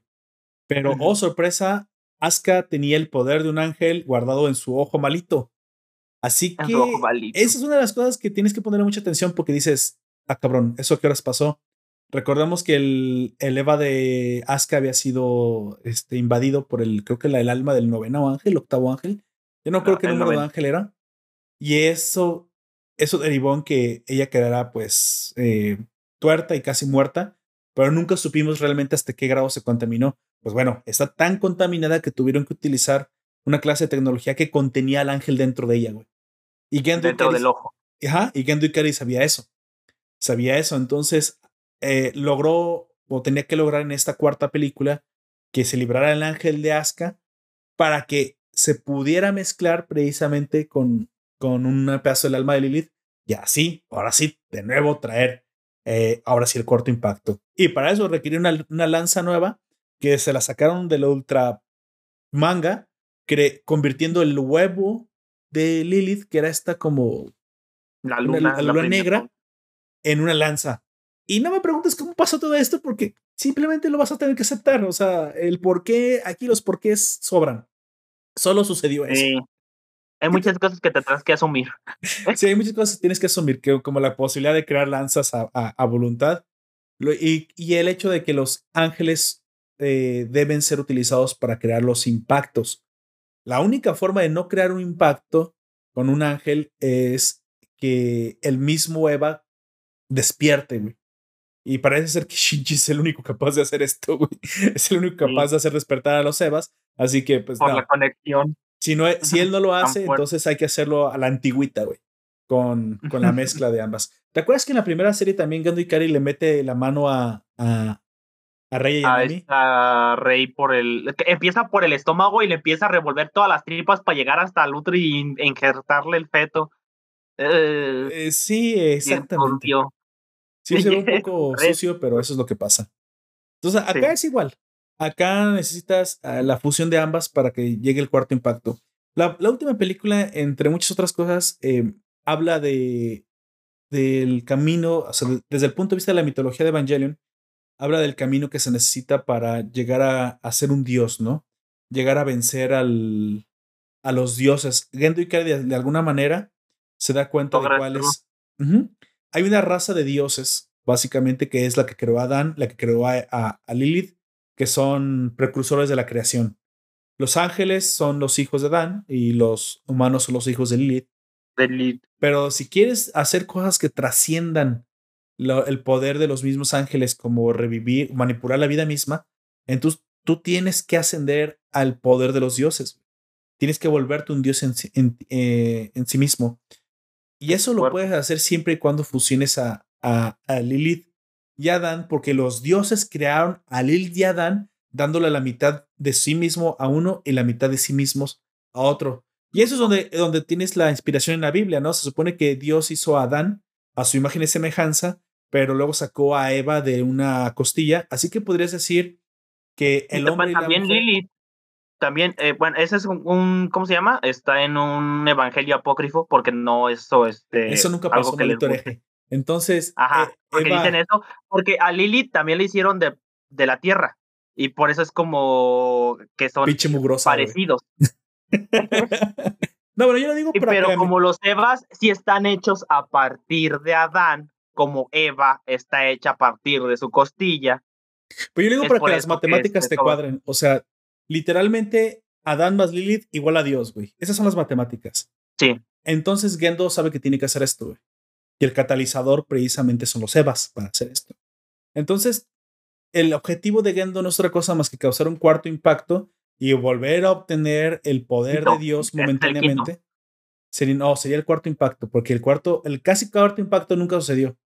Porque ni siquiera se acercó a hacer impacto, güey, así que no lo creó. Este vendría siendo oficialmente el cuarto impacto. El cuarto. El, el de Shinji estaba a la mitad. De hecho, sí se había prácticamente ya, ya casi concluido, pero gracias a este Kaiji. El campo L. Ajá, Kaiji ya lo, había, lo logró detener sacrificándose y vemos pues que por eso no está vivo. En el universo 1, pues lo habían matado Seal porque no lo no, le, no les caía. Había demasiado. Era aparte de la mano derecha de Gendo, güey. Así que por eso lo mataron. Pero acá no, acá se sacrifica a sí mismo para que el pinche tercer impacto no barra con la humanidad. Cosa pues que También habíamos visto cómo se había consumado el amor entre, entre mm, esta Misato, y, Kaji, cosa que también sabíamos que podía haber pasado en el primer universo, porque hay un momento en el que Misato le habla a Kaji y no le contesta y se deprime, pero no sabíamos que el regreso de Kaji había significado pues que se habían vuelto a juntar. Ahora acá, literalmente sí, y no solamente sí, nos había dejado preñada a la Misato, güey.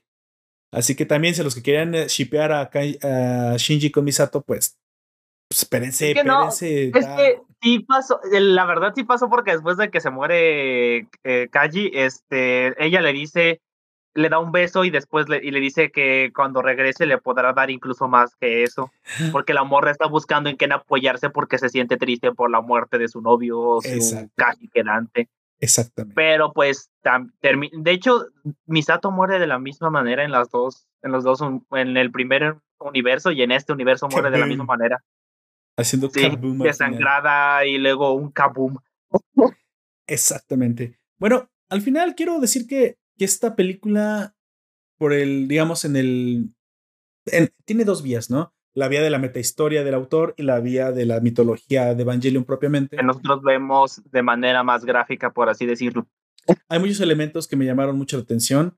La primera parte de toda la, de la última película es una, una parte tranquila, una parte, eh, unos eventos que hablan de la humanidad, del cómo sobrevivimos, cómo estamos prácticamente recluidos a áreas eh, no contaminadas, pero limitadas a un cierto, un cierto perímetro donde Rey, la segunda Rey, porque la primera quedó encerrada dentro del, del EVA 01, la segunda Rey este, aprende de la humanidad a través de la interacción con otros.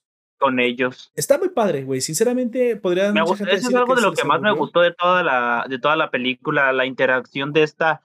Es que no es Rey y le dicen gemela. A ella le dicen gemela. Ah, este, este, porque no es ella. Le ponen nombre, güey, se pasan de lanza. No, no, no le ponen nombre porque ella quería que le pusiera nombre fuera Shinji, güey. Sí, sí, exacto. Y no lo hizo Shinji y se quedó sin nombre. Bueno, de hecho, si le va a poner cuando le va, le pide que le ponga un nombre, es cuando ya le queda demasiado poco tiempo. no sé cómo decirlo, muy poco tiempo, vamos a decirlo así. Antes de convertirse en juguito. ¿Qué te pareció eso de. O sea, yo nunca había visto cómo plantaban el arroz en una Así tan exactamente y tan bien hecho en una animación. También, sí, tan detallado. Yo, sabía que lo hacían de, de, esa manera, pero nunca lo había visto así tan, tan de cerca, vamos a decirlo. Me, me, gustó mucho todo eso, como este, y también cómo se le cómo se queda viendo al bebé, cómo la mamá lo alimenta y la morra es como de que ¿y por qué yo no puedo? Y le empiezan a explicar las cosas. Así se agarran sus shishis, ¿no? Así, eh, oye, yo también lo puedo hacer.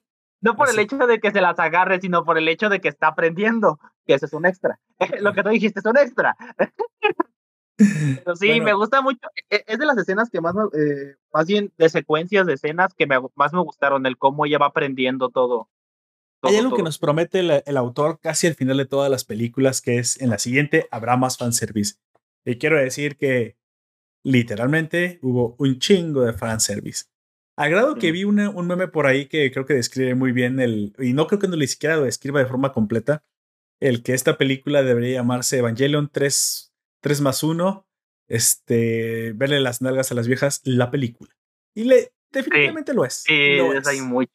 De mucho. Hay mucho, mucho, mucho. Es que anda siempre en cueros, enfrente del. Yo sí también dije, a ver, se va a enamorar del otro, ¿no? Del amigo de Toji. Ay, ¿cómo se llamaba? Y haciéndolo Kaede, Al Qaeda. Al Qaeda, no, espérate, no. Ah, no, espérate. ¿Cómo se llama el amigo de Toji, güey? Acabo de. Ah, no me acuerdo. bueno, es este chavo que siempre anda con la. Cuando era niño siempre andaba con la cámara, ¿no? Entonces ahora él es un ingeniero y es prácticamente. Kensuke es Kensuke, ¿no? Kensuke, así es. Y por ahí hay una, una cosa entre ella, entre él y esta Asuka, ¿eh? O sea, se ve como que por ahí hay, hay una chispa.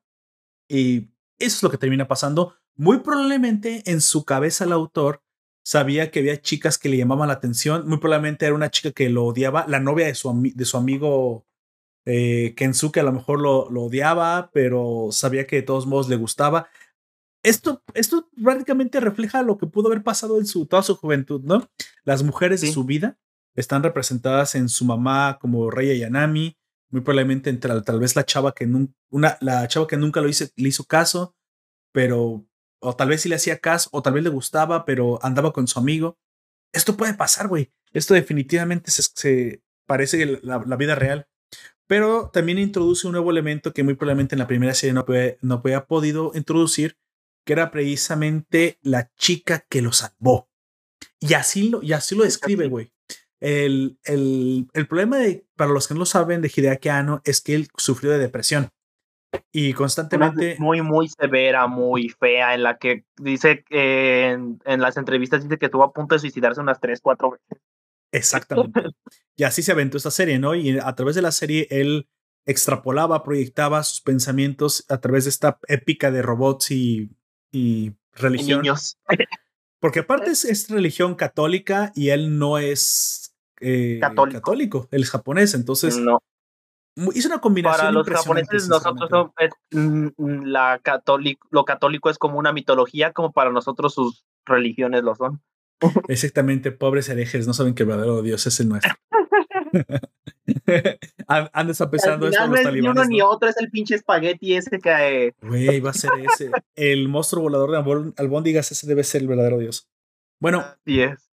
Me, me, encanta, me encanta cómo lo representa, porque las chicas en este, en este momento tan calmado, aparte de que, bueno, Rey Yanami específicamente aprende a, a, convivir, él se da cuenta que a través de la convivencia con sus amigos, él puede salir de su, de su culpa, de lo que él cree que es su culpa, de lo que pasó, y que sinceramente al interactuar con otros la va a cagar, y que al interactuar con otros va a salir lastimado y va a lastimar a otros, y que eso es inevitable, güey, eso es lo que se llama vivir. Y al final eso es de lo que se trata, güey.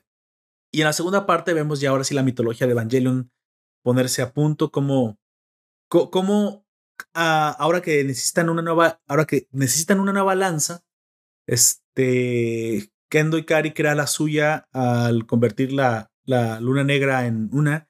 Y, pero para pelear contra él, a Shinji le dan una, convirtiendo la nave, el Vil, o Volum, perdón, la nave voladora de, de Misato.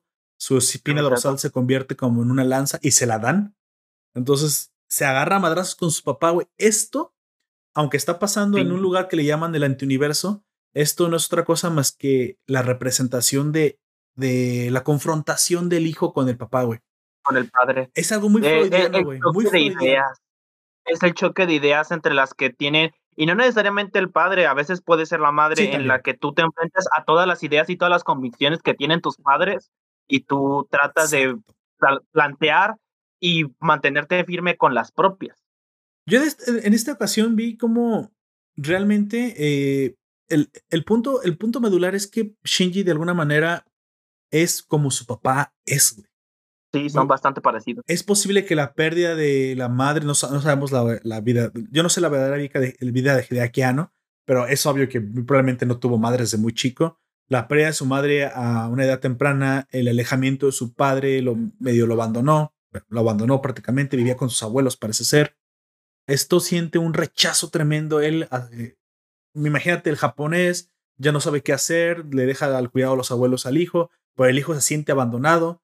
De cierta manera, eh, Gendo creía que era mejor así. Creía mejor. No es que lo odiara, de hecho no odiaba a su hijo, pero no sabía cómo criar un hijo, güey, para acabarla de chingar.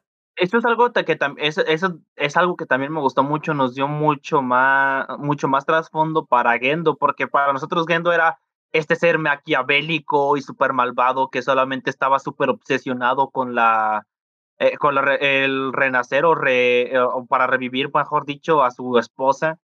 Y que no le importaba nada más. Y en este momento en el que están confrontándose el uno al otro es cuando nos damos cuenta de que él, más que ser un ser malvado y que no le importaba lo demás, es que no sabía cómo comportarse ante los demás. Exactamente. Al final, él se sincera, güey, cosa que me gusta. Eso me gustó, me gusta mucho esta parte. Se sincera con, con, Shinji y le dice, lo que pasa es que lo único que quería ver es tu mamá de nuevo. Y él dice, pero yo tengo una parte de la, literalmente una parte del alma de mi mamá dentro de mí. Si tú haces realidad el mundo en el que tú quieres vivir de forma egoísta, pues cortarás el futuro de la siguiente generación, como yo. Al final, al final tú no necesitas eh, que mi mamá viva, tú tenías que hacer cargo de mí, habrías encontrado la felicidad a través de, de, verla en mí, pero cosa que no existe. Aquí, curiosamente, el final de, la, de la, esta película, a quien tienen que cocowachear, güey, a quien tienen que eh, cambiar de parecer es a Gendo, porque Shinji, en el momento que se subió a Leva, por última vez. Por, en la última ocasión. Él ya estaba convencido de lo que tenía que hacer. Se dio cuenta que no podía estar todo el tiempo lamentándose, pero porque ya venía muy probablemente su Es que él ya superó lo que es el duelo, él ya superó el duelo de, de la muerte de Kaworu, de todo lo que él ya estuvo, de los traumas que le provocó el haber hecho el, lo, el haber casi hecho los impactos, todo eso, él ya pasó por ese proceso de duelo en el que ya no, no lo olvidó, pero ya puede vivir con ello. Y Gendo aún no sabe hacer eso. Él nunca supo cómo sobrellevar la muerte de su esposa. Y lo peor del caso es que ella fue una, una muerte voluntaria. Fue como un suicidio. Sí, sí, se terminó fusionándose. No, no, bueno, no se sabe si ella sabía que iba a terminar pasando, pero sí, eh, lamentablemente desaparece. Aquí lo, lo que yo quiero decir es que es la, la importancia de haber estado en este pueblo, que es la Villa, Villa 3, la Villa 2, no la Villa 3, creo que se llama la Villa 3, junto, con Toji, fue precisamente el aprender a relacionarse. Se dio cuenta que la gente, pues, todo el tiempo comete errores y lo único que hacen es tratar de sobrevivir, güey. Y que no todos están para lastimarte, no todos están para atacarte. Exactamente. Exactamente. Entonces, ya decidido, precisamente la, ahí sí como vemos a Mari un poquito diferente. De hecho, me gusta mucho que Asuka va y se quiere sacar algo del corazón, así como que, ah, me gustabas y se va, güey. Sí, también me pareció bastante, me pareció algo, más que, más, sobre todo adorable, como lo dice, ah, y se va corriendo. Sí, pero ya no, pero me gustabas, nomás quería decir eso, porque si te me muero, quería que lo supieras. Y se va, güey. Y Mari, pues no lo tiene ni qué decir, güey. Todo el tiempo como que le gusta el, el, el, el chavo. Sí, y nosotros también lo notamos. Es que te decía antes de empezar que mucha gente estaba haciendo apuestas porque con quién se quedaba este Shinji, si con esta Rey, si con esta Azuka. Pero es que si entienden el contexto y ven de una manera más profunda, es obvio que se va a quedar con Maki, porque Maki es la representación de la mujer que le dio esa salvación o esa y lo busca, aparte, quédate con la que te busque, güey. O sea, tienes una, pero no, una mujer no solamente a Shinji, sino al mismo creador, a Hideaki. Exactamente. Tienes una mujer que es la, la maternal, obviamente. Tienes otra figura materna en Misato. O sea, hay muchas figuras maternas. Luego tienes ese, si quieres, el amor de verano, un amor, o si quieres, fugaz, que fue. Un poco más rebelde, más caótico. Exactamente, pero que a lo mejor solamente fue un momento de mucha pasión, pudo haber sido, pero que no es el, el, el, el que es para el futuro. Pero luego tienes uno paciente, uno que se toma su tiempo, pero uno que te busca, que te preocupa, que te procura y que no uno que, es como una semilla que plantan y va creciendo poco a poco con los cuidados por ambas partes. Al final creo que lo más importante donde nos damos cuenta que todo el tiempo fue Maki la, la, elegida es lo que le dice, dice, yo te voy a buscar. Y ese es el Yo te voy a seguir. Exactamente. Pues, ¿Con quién te quedas? Con quien te siga, güey. Con quien te vaya a buscar, quien te procure. Es exactamente esa es la definición de lo que significa eh, el amor, güey. Curioso, aquí el que termina siendo eh, el que supera su depresión es Gendo. No sabemos si supera la depresión, porque el, que termina entendiendo es Gendo, güey. él es el que tiene que agarrar la onda, güey. Él es el Después de todo lo que pasa, tuvo, tuvo que pasar tres impactos. Eh, casi un cuarto, y casi otra vez el quinto, no, el quinto sí, eh, que sería pues en el que estábamos ahorita, eh, si pasa el quinto, este... Volverse inmortal. Bueno, y volverse, inmortal, eh, volverse un dios para darse cuenta de que todo lo que estaba haciendo estaba mal. Exactamente. Y se redime de una manera muy buena que es sacrificándose él junto con lo último que quedaba de su, de su señora, o sea, de su esposa, de Rui, que estaba dentro de Shinji para poder hacer que Shinji sobreviva. Es el dejar el mundo para la próxima generación. Y esto es lo que causa precisamente el impacto, el impacto adicional. Número quién sabe, pero adicional le pusieron. Y este impacto adicional habilita, gracias a la, a la lanza de Gaia y al sacrificio de Misato, curioso, porque esto es el sacrificio de Misato, esa, esa generación de la lanza. Para que es el sacrificio de ella. Exactamente, para que él ahora sí tome la decisión correcta. Y, la decisión correcta es hacer felices en lo que tú puedes, en este caso como podía ser todo, a los que te rodean y a los que te importan. Azuka la manda a ese mundo en el que ella puede ser una niña feliz. A Kaworu lo manda al mundo en el que el ciclo en el que se conoce siempre con Shinji, pero por alguna razón siempre tiene que morir él. Pero así le gusta. Rey la vuelve a alguien real y Maki termina quedándose con él y él termina siendo una persona realizada en la que se queda con Maki. Sí, en este nuevo mundo, el, el, mundo que crea, el Neon Genesis, ya se Neon, Neon, porque, Eso, es porque es otro Neon, es Neon Neon, es el nuevo del nuevo. Es, ajá, este, ese Tries Upon a Time, esta tercera y última vez, esperemos, este tercer, tercer mundo universo. Tercer universo, este Neon Genesis, él crea un mundo un poco diferente al que crea su papá. No es un mundo donde, donde todos pueden ser felices o tristes. No, definitivamente no es. Pero sí pregunta exactamente qué es lo que le pasa a cada uno. Y cada uno tenía, tenía una vida, pues, bastante difícil a su manera. Por la existencia de los Evas, güey. La existencia es de esto que, que era el Evangelion.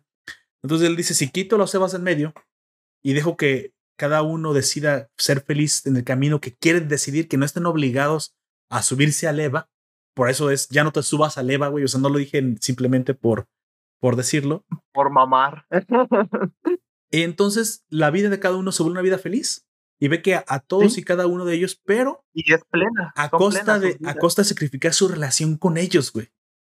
Es el dar sin recibir a cambio, güey y la única que trasciende a esto por el amor es Maki. Maki porque le dijo, yo te iré a buscar. Y recuerden que la persona que está dentro del Evangelion es inmune al deseo. Y por eso la única que es inmune al deseo es Maki. Por eso ella no lo olvida, güey. Así que, oh, eso había pasado también en el primer Evangelion, güey. Por eso Asuka se había salvado y había sido la nueva, la nueva Eva del, del renacer humano.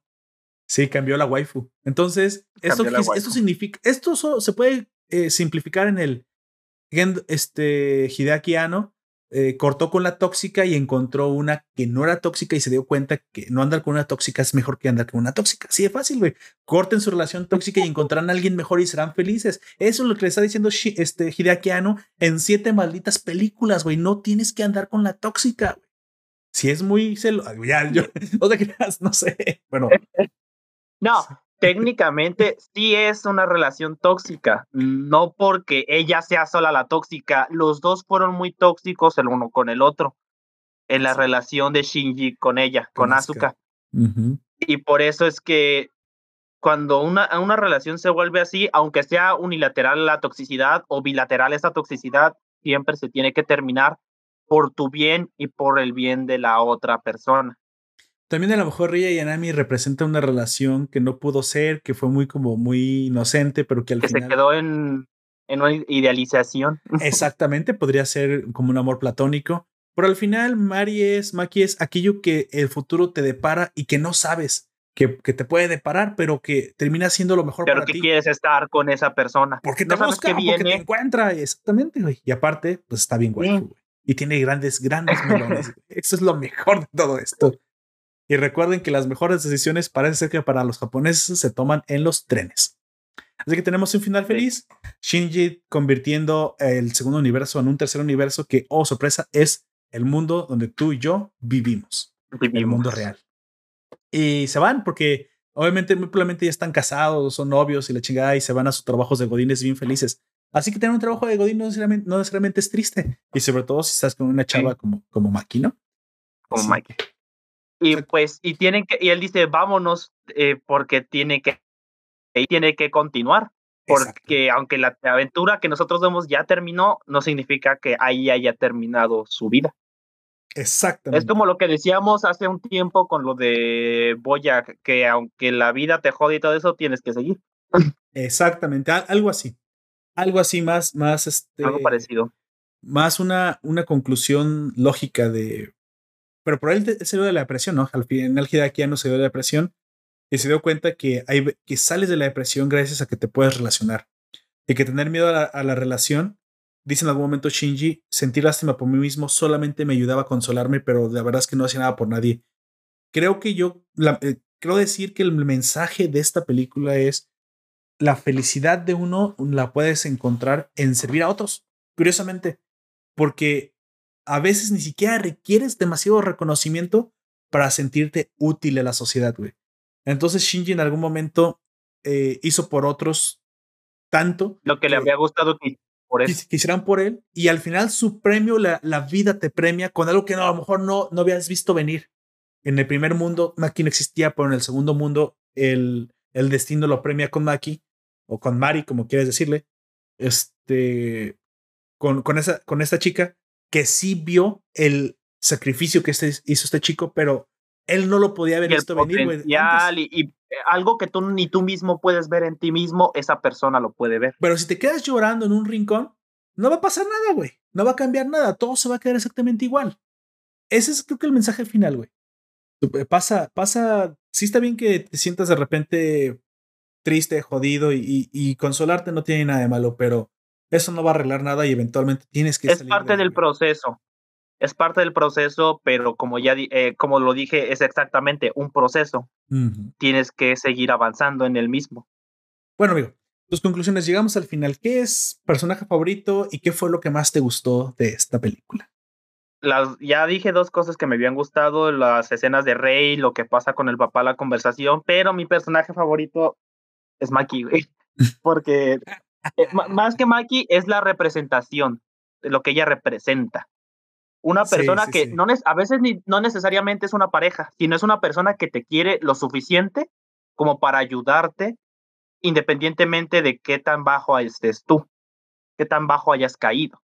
En este caso sí es una relación amorosa, pero no necesariamente puede ser eso. A lo mejor es un amigo, un familiar. Eso ya depende de la situación de cada quien.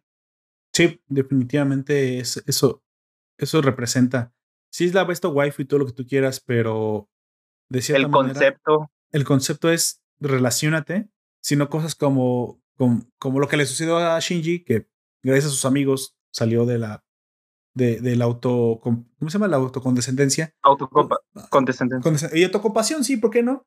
Pues nunca se va a acabar, ¿no? Nunca se va a acabar. Creo que lo que más me gustó fue la animación de los impactos, güey.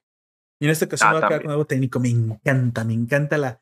Aquí el músculo técnico de las películas. La música, la, a mí también me gustó mucho la música, aunque no hubo temas acá tan, tan, tan fuertes, tan épicos como en otras, pero fue bonito, fueron bonitos. Estuvieron acorde a los momentos. Me parece, me parece que estuvieron súper ad hoc a los momentos, aunque de repente sí te acaban de onda porque pues estaban acostumbrados, estábamos acostumbrados a música clásica, ¿no? la, la música, ¿cómo se llama? El himno de la alegría y cosas así.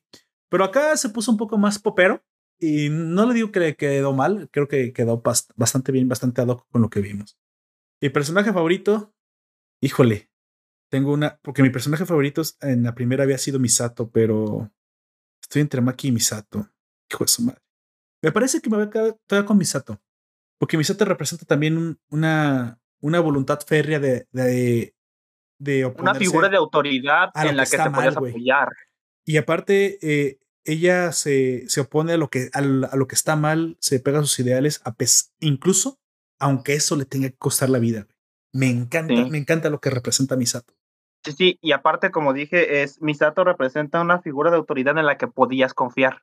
Sí. En este caso, el Shinji podía confiar en ella porque eh, ellos tenían una relación muy bonita ambas Misato son una chingonería, tanto la del primer universo como la segunda. De hecho, es creo que la evolución normal de lo que se pudo. La evolución natural de que a lo mejor no vimos por el falta de presupuesto y todo ese tipo de cosas, pero sí.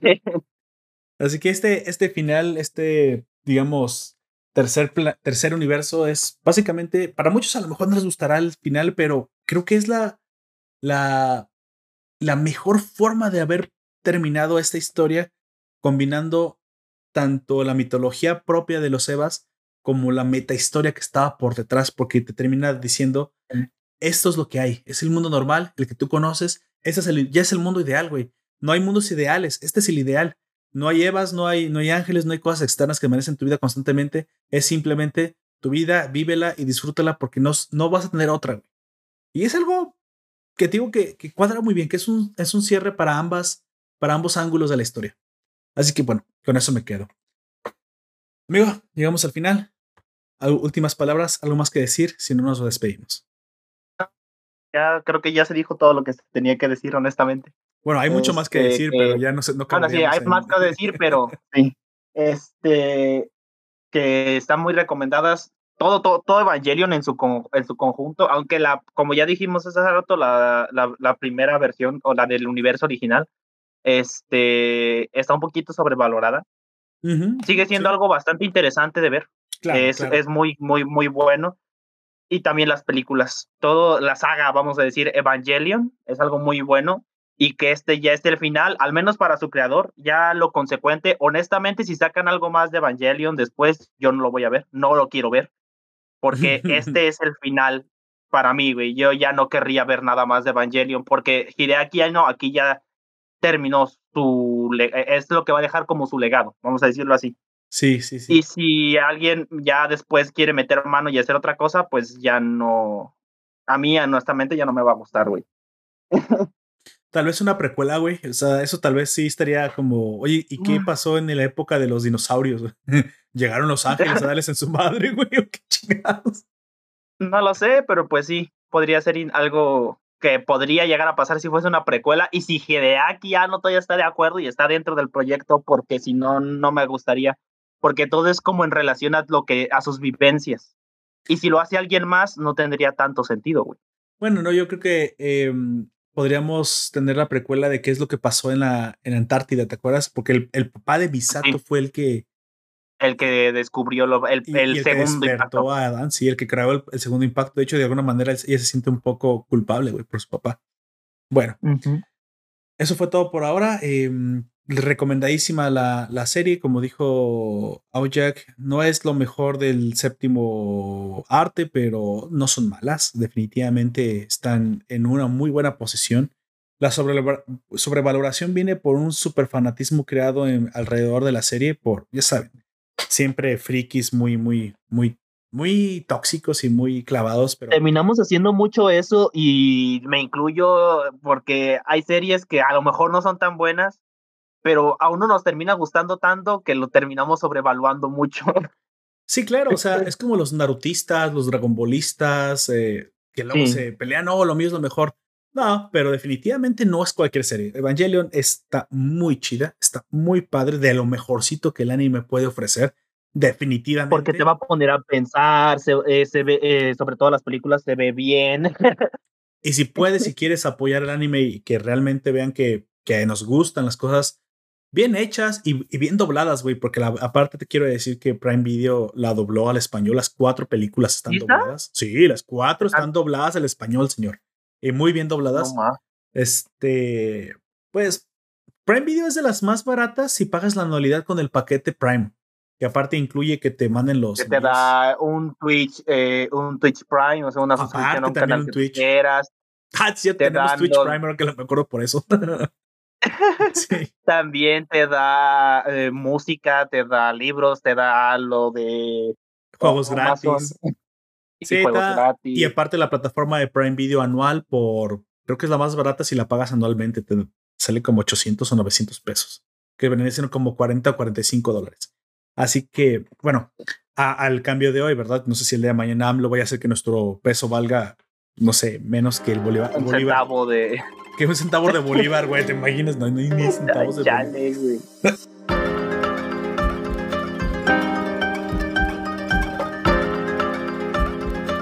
Así que bueno, ahí se los dejo. Eso fue todo por ahora. Me acompañó el hombre de los chinos más, más rizado de este lado del continente. Te recomiendo que te suscribas a este podcast y te entres a nuestro Discord si nos quieres escuchar en vivo. Si nos quieres apoyar en Patreon, también tenemos una, una página eh, www.patreon.com diagonal Nación Poperto, donde ofrecemos contenido exclusivo, pero donde se puedes también apoyar para que siga haciendo esto. Y al final, pues también agradecer a todos los que nos acompañaron durante la transmisión, la FNBO, Juanjo José, y a todos los que nos descargan semana a semana.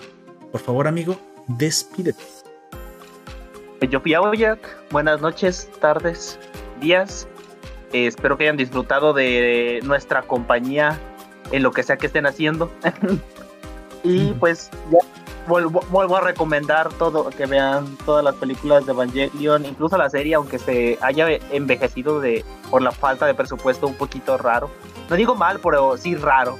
la palabra correcta es rara porque no se ve, se ve bien, pero de repente hace cosas muy bizarras. Pero es parte de la misma narrativa. En el sentido anglosajón de la, de la palabra. ¿Quién te crees este? Hay algo de cómo se llama. Este... Dross. Dross, cabrón. Así es. Bueno. pero yo creo que más eh, es bizarro en ambos, en ambos sentidos, porque son cosas valientes que no se hacían en las series y es bizarro, raro, güey. ¿Me lo vas a negar? Puedes utilizar la palabra excéntrico y te queda exactamente igual, güey. Bueno. Pero bizarro en, nuestro idioma es algo valiente y en inglés es algo raro, por eso digo que es en los ambos sentidos, güey. bueno, está bien al final, como dice Don, eh, Don Comics, como dice ah, ustedes nos pueden escuchar en cualquier momento. ¿Te imaginas que alguien está en el pleno suculento y espérate, hija, espérate, espérate, ya va a comenzar el podcast de Nación Poperto? Lo pone de fondo mientras está haciendo sus. ¡Ay, no! Ah. No nos pongas de fondo mientras hacen eso, gracias. Ah. Bueno, ustedes deciden qué hacer, pero, pero no nos. Mejor, si lo hacen, no nos digan. Hacemos un ASMR. bueno. No sé suscríbanse, ya, suscríbanse y síganos y si quieren, si no, pues, no lo hagan, pues. Este, nos despedimos de ustedes. Yo fui Lord Poperto y me acompañó. Jack. Así es. Eso fue todo por ahora. Te recuerdo que nos puedes escuchar en Evox, iTunes, Google Podcast, YouTube y Spotify en este tercer impacto. Hasta la próxima. El decimoquinto.